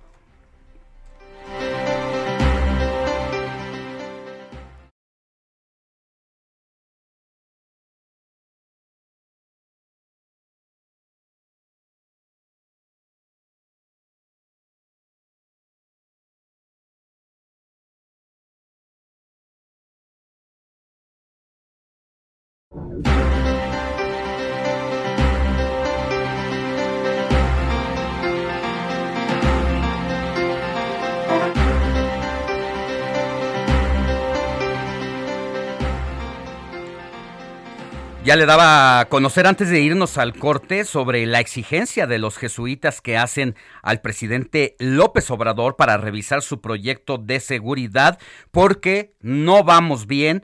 Los, los abrazos ya no nos alcanzan para cubrir los balazos. Eso lo dijeron los jesuitas durante el funeral de los sacerdotes asesinados el pasado lunes, el sacerdote Javier Pato Ávila pidió en su discurso al presidente de la República, López Obrador, pues hacer esta revisión al proyecto de seguridad. Prácticamente es una invitación a cambiar de estrategia porque en los tres años y meses que llevamos, ya son tres años y medio de este sexenio, el número de personas asesinadas ya superó lo de los sexenios de Felipe Calderón y al ritmo que va eh, esta actual administración, pues lo más seguro es que también termine rebasando a las víctimas en el sexenio del presidente Peña Nieto. Así la situación, la gente, las personas en las comunidades, en los estados, en los distintos lugares del país, pues simple y sencillamente no siente un cambio a favor. Vámonos hasta Chihuahua con Marta González Nicholson. Ella es periodista y directora general del periódico El Heraldo de Chihuahua, pues para que nos cuente lo último precisamente sobre estos eventos de las exequias de los padres jesuitas. Querida Marta González, muy buenos días, ¿cómo estás? Hola, buenos días, ¿cómo están? Muy bien, gracias. Aquí dándole seguimiento a esta situación, pues que detonó precisamente una reacción de la comunidad jesuita y de pues distintos sectores religiosos. Ya ayer se rendía una misa de cuerpo presente a los sacerdotes Javier Campos Morales y Joaquín César Mora Salazar. Ayer entiendo que en la noche salieron rumbo al templo de Cerocawi, donde serán recibidos, pues fueron recibidos y les darán una misa también el día de hoy. Sí, más bien salieron rumbo a Krill. Hicieron una escala en Krill para hacer una misa ahí con la diócesis de Bocoina y hoy salen rumbo a Cerocawi. Sí, son muchas horas de, de viaje, pero hoy es en Cerocawi donde realizarán una velación nocturna para mañana depositar los restos en el atrio de la del templo donde fueron asesinados. ¿Cuántos son las horas de recorrido entre la ciudad de, bueno, la capital luego a Krill y luego a donde serán llevados al templo de Cerocawi. ¿Cuántas, cuántas horas son del recorrido, Mar? Sí, mira, de, de la ciudad de Chihuahua a Krill más o menos son unas tres y media, casi cuatro horas. Y de Krill a Cerocawi otras cuatro horas más o menos.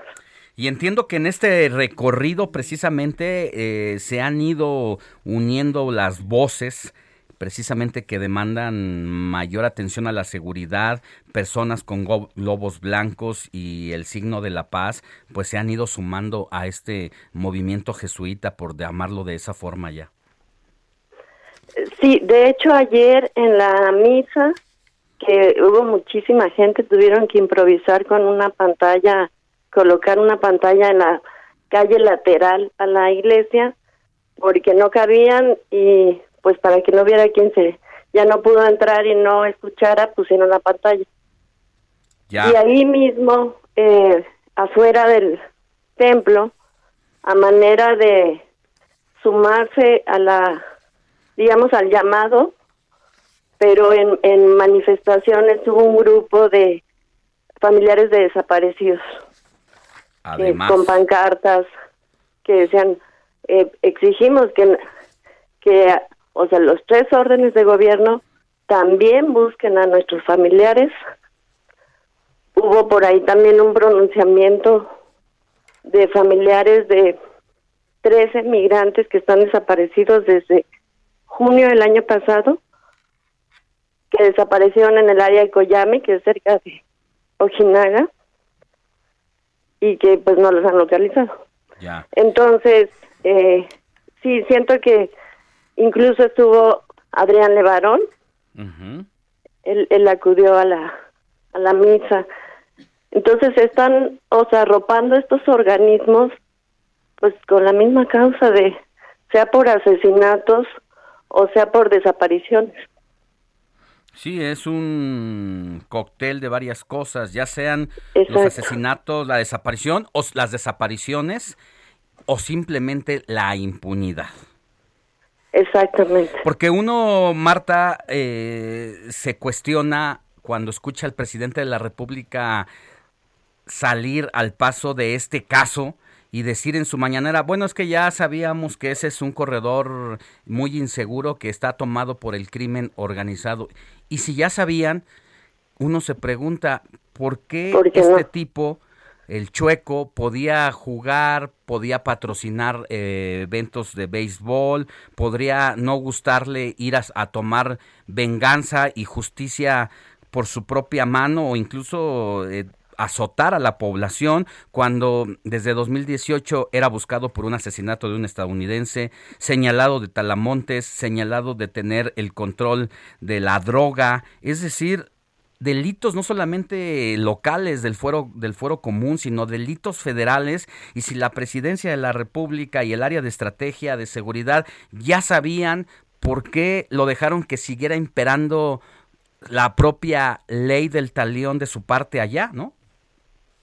Exactamente, y es una pregunta a la que tienen décadas sin responder, porque el, el presidente se sorprende de que el chueco patrocinara equipos de béisbol, pero si hasta es dueño de hoteles en la sierra.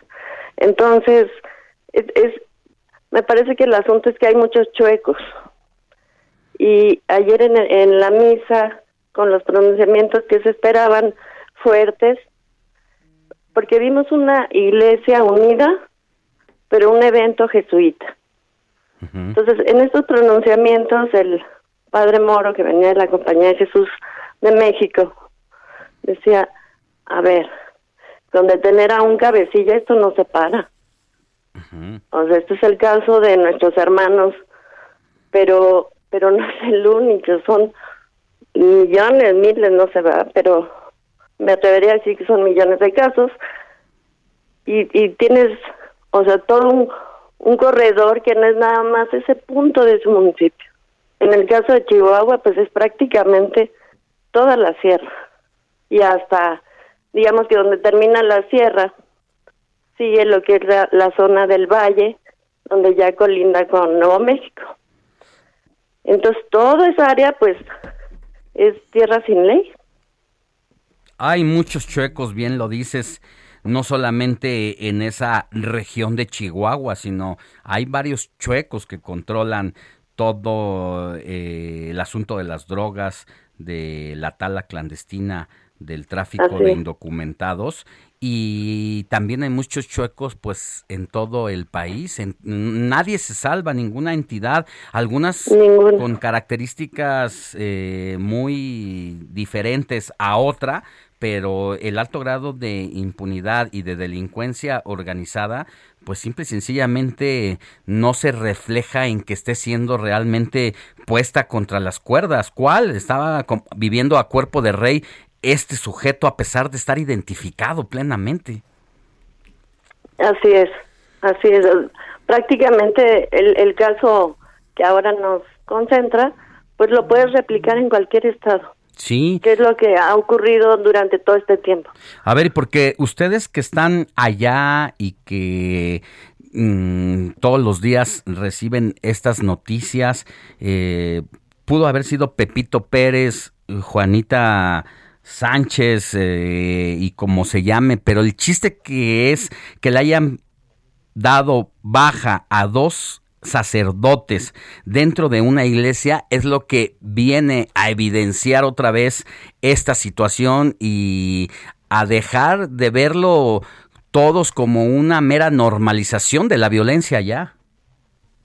Exacto, yo creo que el punto es, es esa normalización en el que e, es tal cantidad que ya te empiezas a acostumbrar a como sociedad a que te estén informando eh, ya son cinco más, ya son diez, ya son veinte en un solo hecho diferentes y sean o desaparecidos o asesinados y no ves esa correspondencia además con arrestos, juicios. Entonces esto es lo que está rompiendo ese molde, ¿no? Sí, ¿Quién es este sacerdote jesuita Javier El Pato Ávila que hace esta exigencia en su discurso al presidente de la República de revisar el proyecto de seguridad, ya que no vamos bien, así lo dice, y que pues los abrazos ya no son suficientes para parar los balazos? Así es, el, el padre Ávila, El Pato, como todo el mundo lo conoce, sí. realmente es un, es un activista desde hace muchísimos años y que ha estado metido en la sierra hasta la fecha. Él llega a la sierra, a la diócesis de Bocoina, precisamente en 75. Y, y desde entonces... Ha o sea, tiene toda una vida, Marta, ya. Exacto, ha encabezado todas las causas que se nos ocurran para crear desde atención médica, alimentaria, eh, frenar despojos de tierras eh, que se la pasan desplazando a, a los indígenas, sean o gobiernos o crimen organizado. Entonces se han vuelto sus guías espirituales de las comunidades. Pues mi respeto. No es casual. Sí, sí, sí, te escucho. No, no, adelante, adelante, te escucho, no quiero interrumpirte. Sí, eh, te decía, no es casual y a mí me parece una estampa muy clara de lo de esa hermandad entre jesuitas e indígenas en la sierra. Cuando ves en primer plano a los rarámuri en la misa. O sea, desde que llegaban las carrozas estaban en primer plano y durante la misa ahí permanecieron. Terminó lo que es la misa católica y siguieron ellos con su ritual para despedirlos.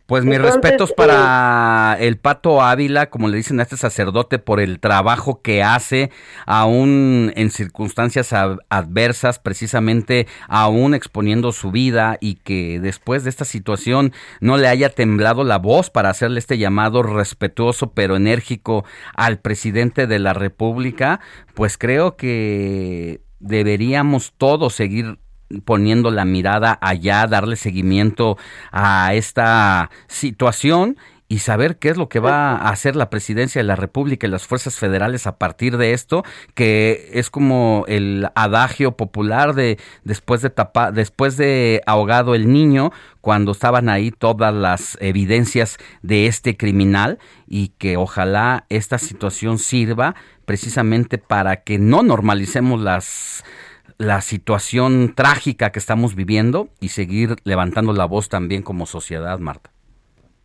Así es, yo creo que eso es periodísticamente lo que nos ocupa en este tipo de situaciones, ver que con qué situación, con qué caso no lo fue Martí, Wallace, Ayotzinapa, dices qué caso o qué situación apriete ese botón para organizar una sociedad en contra de algo que no está funcionando. Sí. Pues te mando un abrazo hasta Chihuahua, Querida Marta González Nicholson, periodista y directora regional del periódico El Heraldo de Chihuahua, que tengas buen día y vamos a seguir pendientes. Si ocurre algo importante, ¿podríamos comunicarnos contigo nuevamente? Claro que sí.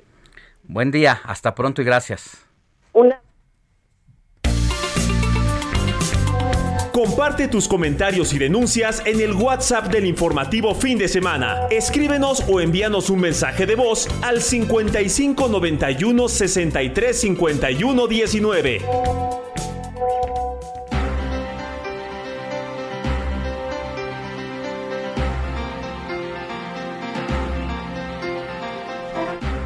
Ya son las 9 de la mañana con 17 minutos, hora del centro de la República y tenemos más mensajitos aquí con Moni Reyes que está recibiendo. Suena y suena el WhatsApp. No deje de escribirnos. A ver si me aprendo, si ya me aprendí el teléfono de memoria. Al 55 91 63 51 19. Perfecto. Desde tempranito exhorté a toda la audiencia a que se aprendiera este número, como Alex. 55 91 63 51 19. Muy bien. Y como bien señalas, está la musiquita, el ahí recibiendo what's, what's, what's. Cayendo uno tras otro como en cascada. Qué emoción. Pues un abrazo a Pilar Rodríguez, también a Carlita Larrañaga y bueno, siempre hay felicitaciones y bendiciones. Por otro lado, Silvia Rodríguez nos escribe y nos dice, muy buenos días Alex, me gusta mucho tu programa. Fíjate que esta semana tuve algunos problemas al viajar en microbús.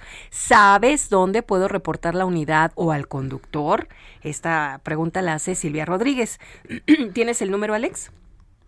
Eh, sí, se puede realizar denuncias de cobro no autorizado o mal servicio a través de Locatel. Ya sabe usted este famoso número de 55 56, 58, 11, 11. Fíjate que ese lo tengo desde la memoria, desde que era yo un pequeñín. pero también hay uno especial también para el tema de lo que tiene que ver con la Secretaría de Movilidad, que es asterisco 0311 desde su celular. puede poner su queja si considera que le están dando un mal servicio o si le cobran un precio no autorizado. Muy bien, aquí está la respuesta, señora Silvia Rodríguez. Por otro lado, Juan nos escribe y dice, muy buenos días, por favor no molesten a AMLO para que se acabe el crimen organizado. A él le vale, es la opinión de Juan. Y vámonos con Bruna. Dice, buenos días, felicidades por sus tres años, que sean muchos más. Yo los escucho todos los sábados y domingos porque a esa hora, de 7 a 10, voy en camino desde las 6 de la mañana me despierto. Muchas gracias, Bruna. Así es que, pues ya sabes, nos felicitó y nosotros agradecemos enormemente sus buenos deseos. Gracias, Bruna. Pues muchas gracias por sintonizarnos, por tener la preferencia y que nos dé la confianza de que seamos nosotros los que le llevamos la información hasta sus oídos antes que nadie, con un equipo de trabajo profesional que trabaja sábados, domingos, días festivos, mientras usted descansa o, en su defecto, si es que trabaja como nosotros los fines de semana, mientras usted se prepara, se arregla, se pone guapo, se pone guapa, bonita para irse a chambear en el traslado que hace para de su casa a donde llega al trabajo. Y si tiene la oportunidad de sintonizarnos ahí, eso es un deleite para nosotros. Al final de cuentas, para eso chambeamos. Y qué mejor y qué, qué oportunidad para quienes somos parte del equipo del informativo de fin de semana que este tercer aniversario que estamos cumpliendo al aire como Heraldo Radio, parte de la empresa del Heraldo Media Group, que tenemos el periódico impreso El Heraldo de México, las plataformas digitales www.heraldodemexico.com.mx o Heraldo Televisión, pues somos parte de esta familia donde tenemos una audiencia de las más importantes de los medios de comunicación a nivel nacional y con presencia en todas las entidades de la República, de frontera a frontera, de costa a costa, cumplir tres años se dice fácil, pero en tiempo de crisis económica, en tiempo de pandemia y de COVID, pues no lo es tanto, pero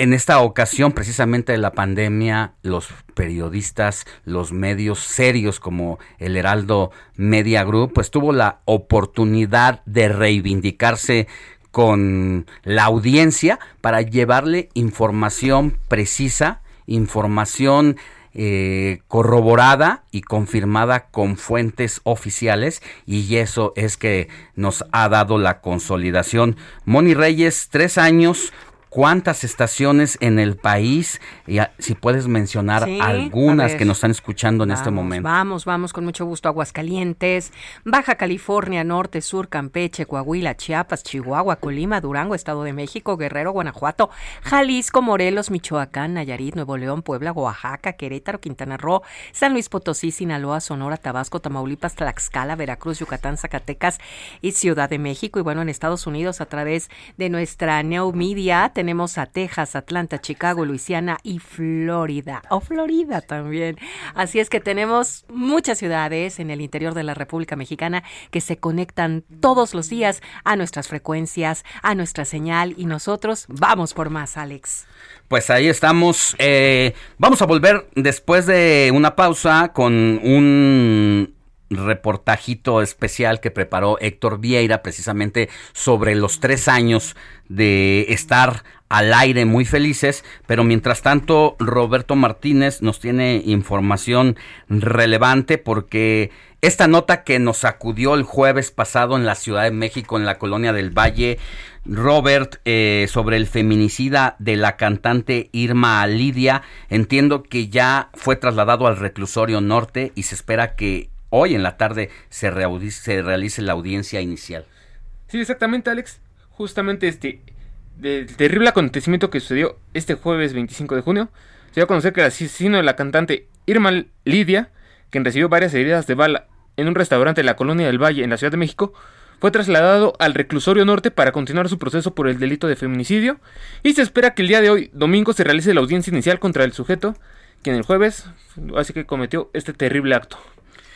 Pues ahí está, es información acontecida en las últimas horas. Vamos a seguir el caso de este feminicida que ya tenía su historial ¿eh? de hombre violento y la propia Irma Lidia en paz descanse ya lo había denunciado, pero como ocurre a veces en el caso de eh, los matrimonios y de quienes reciben esta violencia de género, pues a veces porque les hablan bonito otra vez, les prometen que van a cambiar o simple y sencillamente porque se sienten amenazadas, deciden retirar las denuncias para llegar a un arreglo y entiendo que parte de que haya enloquecido este sujeto Jesús N tuvo que ver precisamente porque la señorita, bueno, la señora Irma Lidia, pero jovencita de 21 años, le había pedido el divorcio a su esposo de 79, este se puso loco, sacó la pistola y le metió tres tiros. Pero bueno, hasta ahí dejamos esa información. Nosotros vamos a una pausa y ponga atención porque la vacunación para niños de 5 a 11 años empieza ya mañana. Le voy a decir dónde puede llevar a sus chiquillos. Pausa y volvemos con más. La noticia no descansa. Usted necesita estar bien informado también el fin de semana. Esto es Informativo El Heraldo Fin de Semana. Regresamos.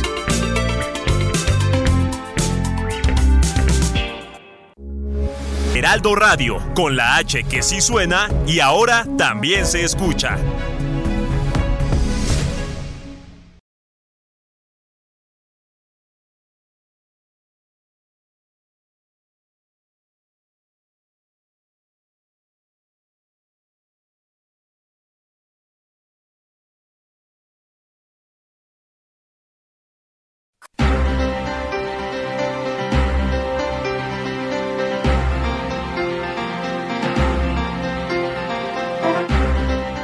Ya son las 9 de la mañana con 30 minutos, hora del centro de la República. Estamos en el último empujoncito del informativo de fin de semana, nuestro último bloque de 30 minutos y no por eso deja de haber información interesante. Mire, más adelante vamos a hablar con José Manuel Arteaga periodista y editor de la sección de mercados del Heraldo de México, quien nos preparó un tema sobre las ventas por catálogo que ayudaron a aumentar los ingresos de las personas o que rescataron a varias familias que se quedaron sin chamba durante esta crisis sanitaria de la pandemia y que hizo ver su suerte a muchos padres de familia, pero ahí encontraron un cobijito y le va a decir de qué empresas se tratan las que más se comercializaron también en esta etapa de esta venta por catálogo. Mientras tanto, vamos a abordar un asunto que pasó desapercibido en medio de tanta noticia relacionada a la violencia, a los temas de la grilla política, pero que son muy, que es un tema muy relevante y que incluso pues provocó una discusión eh, como parte de la Semana Nacional de la Eutanasia allá en la Cámara de Diputados. Hubo aportaciones de especialistas que pues con las que se va a permitir construir el, el proyecto legislativo que convenga a nuestro país. Agradezco que esté en la línea telefónica al presidente de la Comisión de Salud. Él es el diputado Emanuel Reyes Carmona de Morena, quien pues estuvo muy de cerca en estos trabajos diputado y uno se pregunta, ¿ya le llegó la hora a México para legislar en materia de eutanasia, hacerla legal?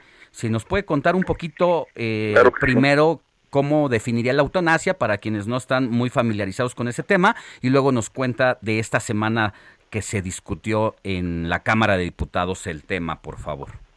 Claro que sí, Alejandro, muchísimas gracias, muy buenos días, saludo con mucho gusto a todo tu auditorio y efectivamente para nosotros es muy importante primero destacar que la eutanasia es un término que cada día debe ir permeando como un derecho a la muerte digna, sobre todo de pacientes que se encuentran en fase terminal por alguna enfermedad crónica degenerativa. Hay que reconocer que nuestro país tiene cifras muy altas en relación a casos de cáncer y que esto ha ido en incremento y lo que sí tenemos que garantizar es que la eutanasia no es una obligación, ni mucho menos es para personas adultas mayores y tenía un falso concepto de hace algunos años donde se decía que la eutanasia se le iba a aplicar a personas adultas mayores de 60, de 70 o de, o de 80 años, no.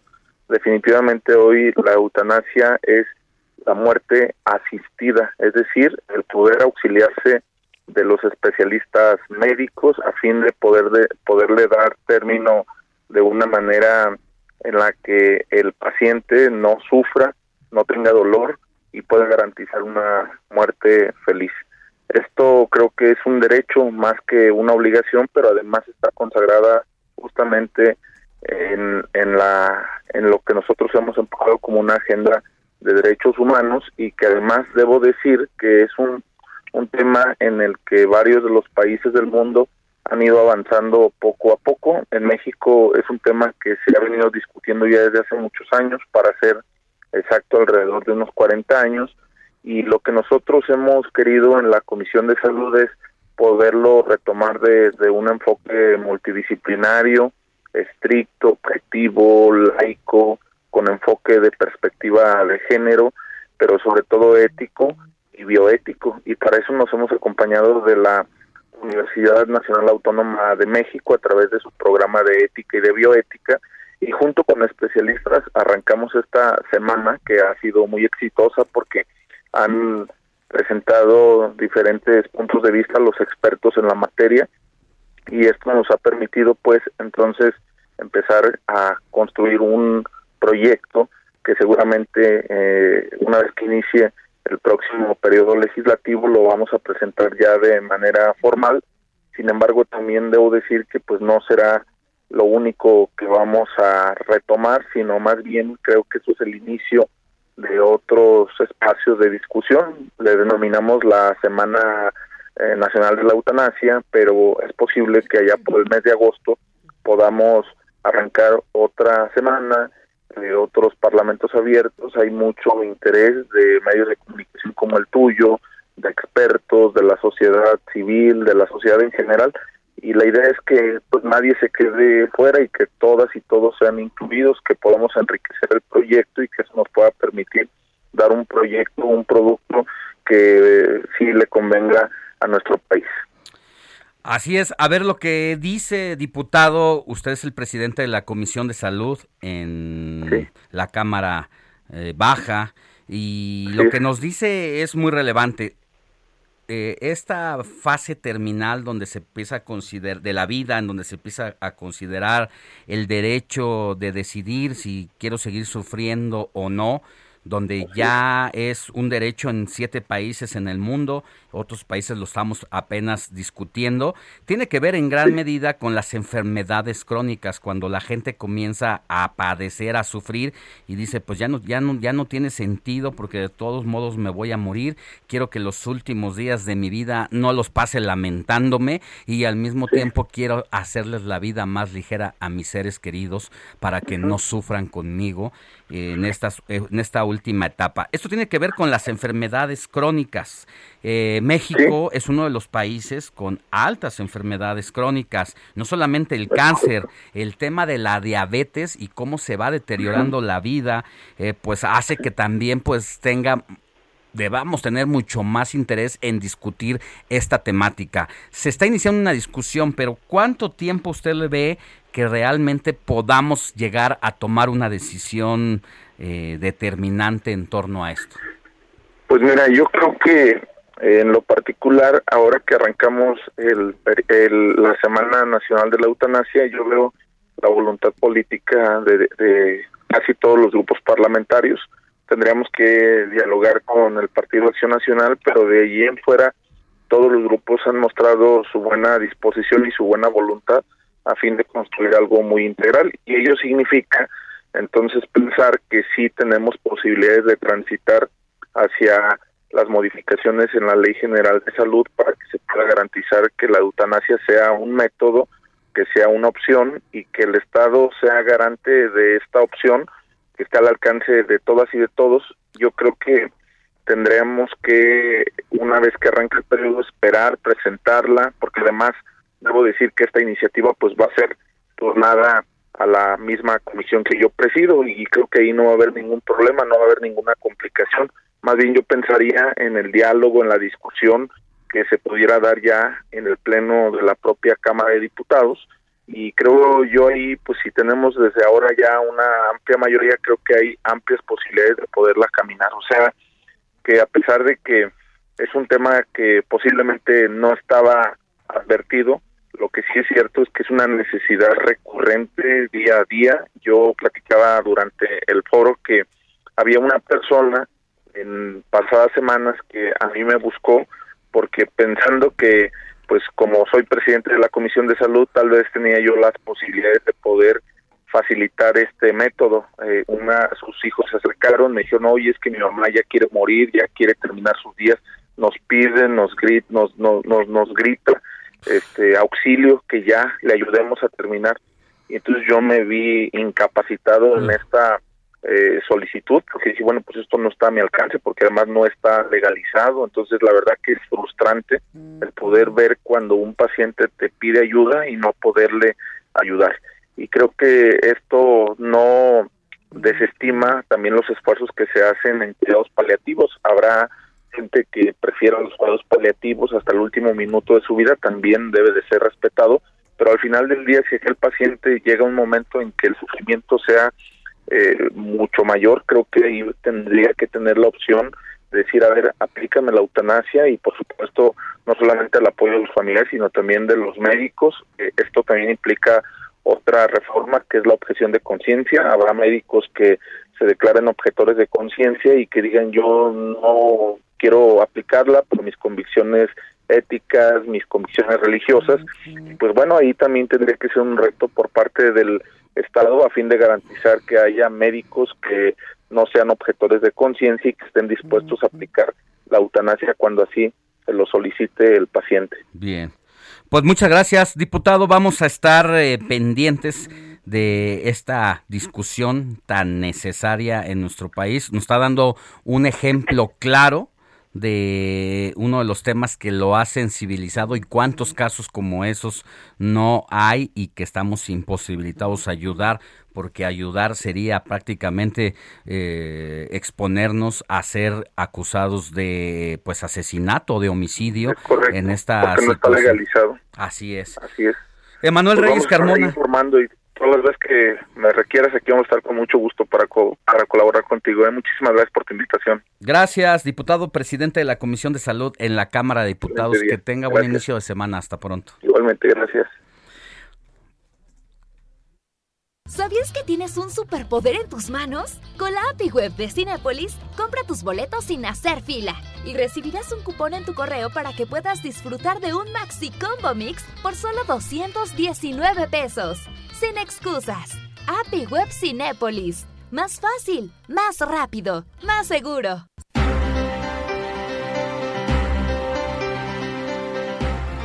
9 de la mañana con 42 minutos hora del centro de la República, información de última hora. Tras un ataque armado, el exdirector de la Policía Municipal de Irapuato, Reyes Méndez Jiménez, fue asesinado a balazos la mañana de este domingo 26 de junio. Fue un reporte al número de emergencia 911, lo que alertó a las autoridades sobre detonaciones en el fraccionamiento Villa San Ángel, el cual se encuentra ubicado a cinco minutos del centro de comunicaciones. Al llegar al lugar, elementos de la policía observaron a un hombre sin vida tirado en el piso y al lado de su vehículo. Lamentable esta situación, todos los días seguimos contando eh, números, números de, en cuanto a asesinatos. Mi querida Moni Reyes, danos tu introducción, tu ¿Qué sientes, como dice Sofi, qué sientes eh, de ser parte de- del Heraldo Media Group, de estar cumpliendo tres años al aire?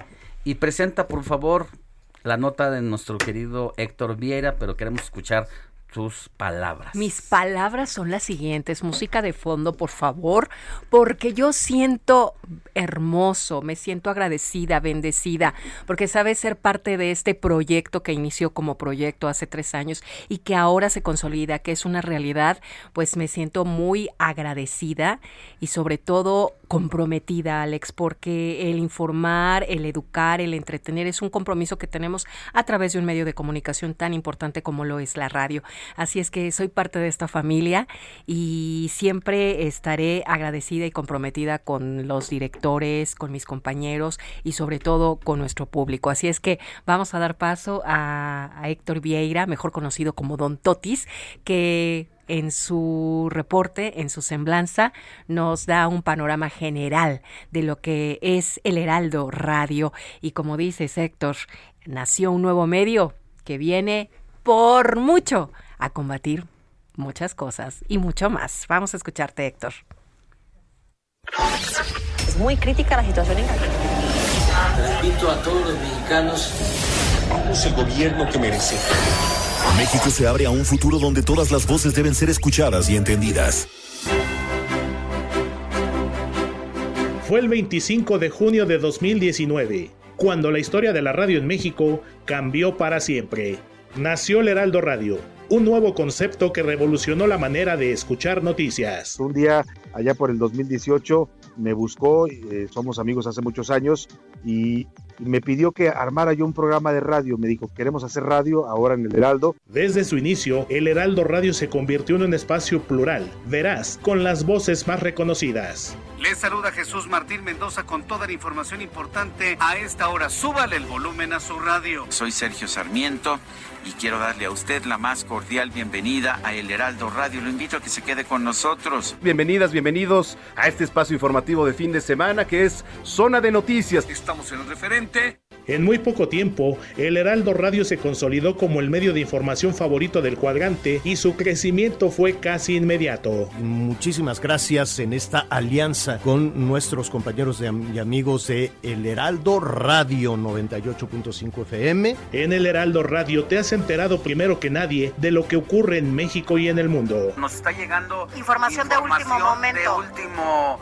de último momento, de última hora, que ha fallecido el cantante Vicente Fernández, También estamos en los lugares donde se originan las noticias. Estuvimos ahí observando cómo estaba el conflicto entre los jóvenes y la policía capitalina. Tuvo que intervenir este grupo de paz que comúnmente conocemos como Marabunta. En el Heraldo Radio defendemos la verdad y decimos las cosas con pruebas. Las críticas del presidente Andrés Manuel López Obrador contra la UNAM y otras instituciones de educación superior no son gratuitas. Por supuesto que estoy asesorado por abogados. Voy a tomar las acciones jurídicas legales conducentes para para protegerme o intentar protegerme por esa vía legal. Gracias a tu preferencia, en el Heraldo Radio estamos con todo. Oye, un saludo, señor presidente. Acuérdate que estamos acá con todo. Con todo, ¿eh? Aquí, como siempre, el, el, Heraldo Radio con, todo. Y también te llevamos la emoción del deporte en vivo. Se acaba el combate, Thomas Taylor está parando la pelea, gana por nocaut técnico Jaime Munguías. A tres años de su lanzamiento, El Heraldo Radio cuenta con 83 frecuencias en los 32 estados del país, una presencia en 65 ciudades, además de Estados Unidos, lo que equivale a 3.000 horas de programación en estaciones propias y afiliadas. Gracias a ti, por estos primeros tres años. Gracias a ti, El Heraldo Radio es... La HCL se comparte, se ve y ahora también se escucha.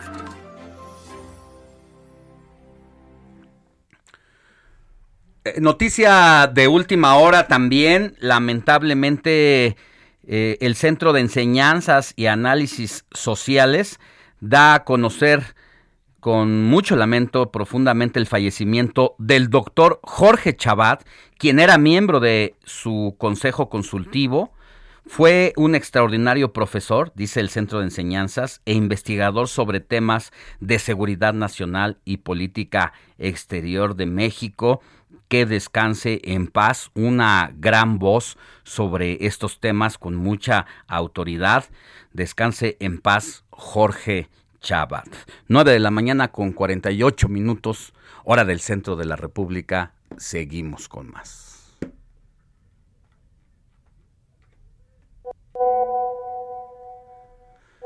Vámonos ahora con información de ya le decía sobre eh, las campañas de vacunación en nuestro país y especialmente aquí en la Ciudad de México que tiene que ver con la vacunación a menores de entre 5 y 15 años de edad.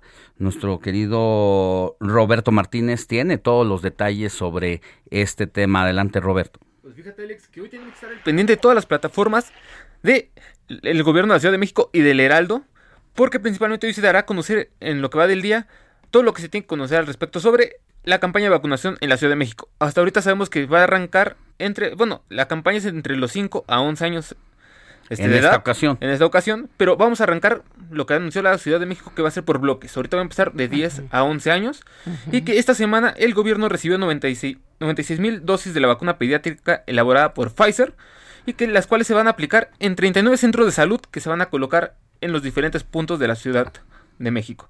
También es importante darle a conocer a la audiencia que debe de estar su niño o su niña registrado en el sitio de mivacuna.salud.gov.mx para y solamente necesita el CURP para poder registrarse. Y, fíjate, eh, Robert y Alex, que esto se había mencionado porque se facilita más, se agiliza más el poder vacunar a los pequeños. ¿Y por qué es por bloques? Porque también por bloques van llegando las vacunas. Triple W, entonces, para que las personas, eh, sobre todo los padres de familia, nada más en esta ocasión, niños de 10 a 11 años y en donde puede tener más detalles sobre encontrar su lugar donde lo va a ir a vacunar y todo lo demás. Todos los detalles los a encontrar en las plataformas de la Ciudad de México y para registrar a sus niños niños o niñas para la vacunación es en mivacuna.salud.gov.mx y solamente necesita su, su clave única de registro de población, su CURP. Gracias, Robert. Vámonos, vámonos ahora a otros temas porque ya está listo José Manuel Arteaga periodista y editor de mercados del Heraldo de México, quien nos preparó el tema de ventas por catálogo para aumentar ingresos de las personas. Vaya que fueron un salvavidas para las familias en esta crisis sanitaria y económica. Querido José Manuel, muy buenos días. Hola Alex, ¿cómo estás? Buenos días. Saludos a ti a nuestros escuchas. Como lo comentas Alex, pues actualmente con la crisis económica que se vive, la pauperización de los salarios, y la elevada inflación en el país, las ventas por catálogo se han convertido en una fuente de segunda, es como una segunda fuente de ingresos para muchas familias. Nancy Garay es una consultora de más de 17 años en el negocio de ventas por catálogo y ella nos comenta que para muchas mujeres es una segunda fuente de ingresos y para otras es su principal sustento. Ella nos comenta lo siguiente, Alexa. Muchas mujeres, inclusive yo, yo conozco a muchas, que bueno, sus maridos trabajan, que tienen un trabajo ya sea de Didi, o de chofer, o de albañil, o de lo que tú quieras, yo llegué a tener, y ellas venden por catálogo y aportan a su casa. Entonces es una fuente de ingreso de ellas.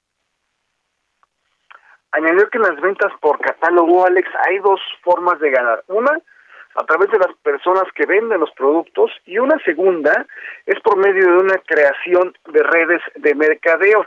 En el caso de las primeras, que es, ventas por catálogo, pues está topado, son especie de comisionistas, por lo general pueden incluso llegar a ganar hasta 20 mil pesos quizá, o y lo más importante es que, bueno, la comisión, la comisión por lo general es 30% y ahí depende de cada empresa. Pero también está el caso de los multiniveles, ¿qué es esto? Son una especie de, de, pirámides donde una persona puede invitar a otra y a otra y a otra, incluso pueden llegar a ganar hasta unas cantidades importantes.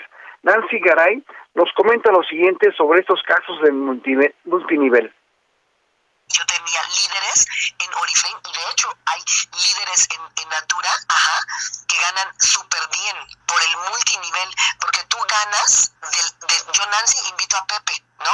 Pepe va a invitar a, José Antonio. Yo Nancy voy a ganar de Pepe, pero también de José Antonio. Alex, eh, platicamos también con Hans Werner, él es director general de Natura México, y nos comenta que en esa empresa de productos de belleza hay una persona que tiene más de cinco mil personas en su grupo de contacto, otra más tiene cerca de 35 mil, ambas tienen un nivel de ganancias muy, muy elevado que incluso puede llegar a ser nivel de director en una empresa privada. Y bueno, esta empresa que a mediados de 2017 tenía 120 mil consultoras de belleza, es decir, personas que están dedicadas a la que es la venta por catálogo, cinco años más tarde, hoy ya suma 330 mil, expone que en la pandemia muchas personas vieron la oportunidad de ser, de, ser como emprendedoras. Y los mexicanos dicen son muy emprendedores. Si quieres, escuchamos un poco lo que nos comentó Hans Werther.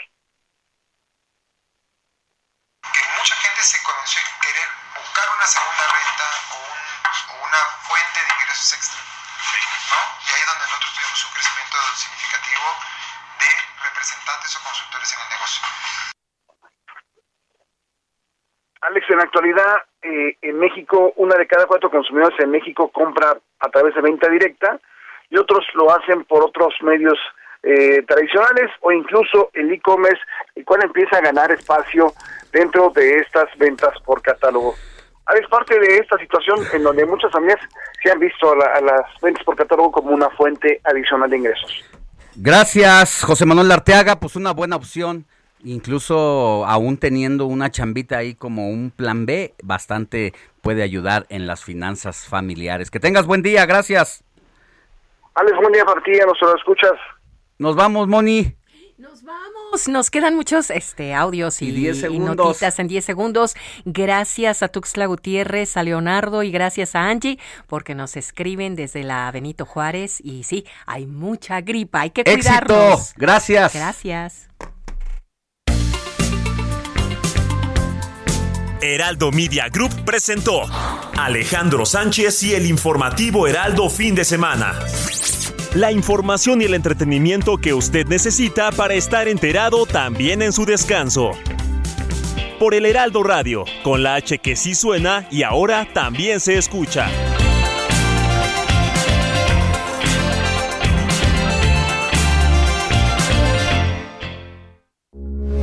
Heraldo Radio 98.5 FM, una estación de Heraldo Media Group. Transmitiendo desde Avenida Insurgente Sur 1271, Torre Carrachi, con 100.000 watts de potencia radiada. Heraldo Radio, la H que sí suena y ahora también se escucha. ¿Planning for your next trip? Elevate your travel style with Quince. Quince has all the jet setting essentials you'll want for your next getaway, like European linen, premium luggage options, buttery soft Italian leather bags, and so much more. And is all priced at 50 to 80% less than similar brands. Plus, Quince only works with factories that use safe and ethical manufacturing practices. Pack your bags with high-quality essentials you'll be wearing for vacations to come with Quince. Go to quince.com/pack for free shipping and 365-day returns.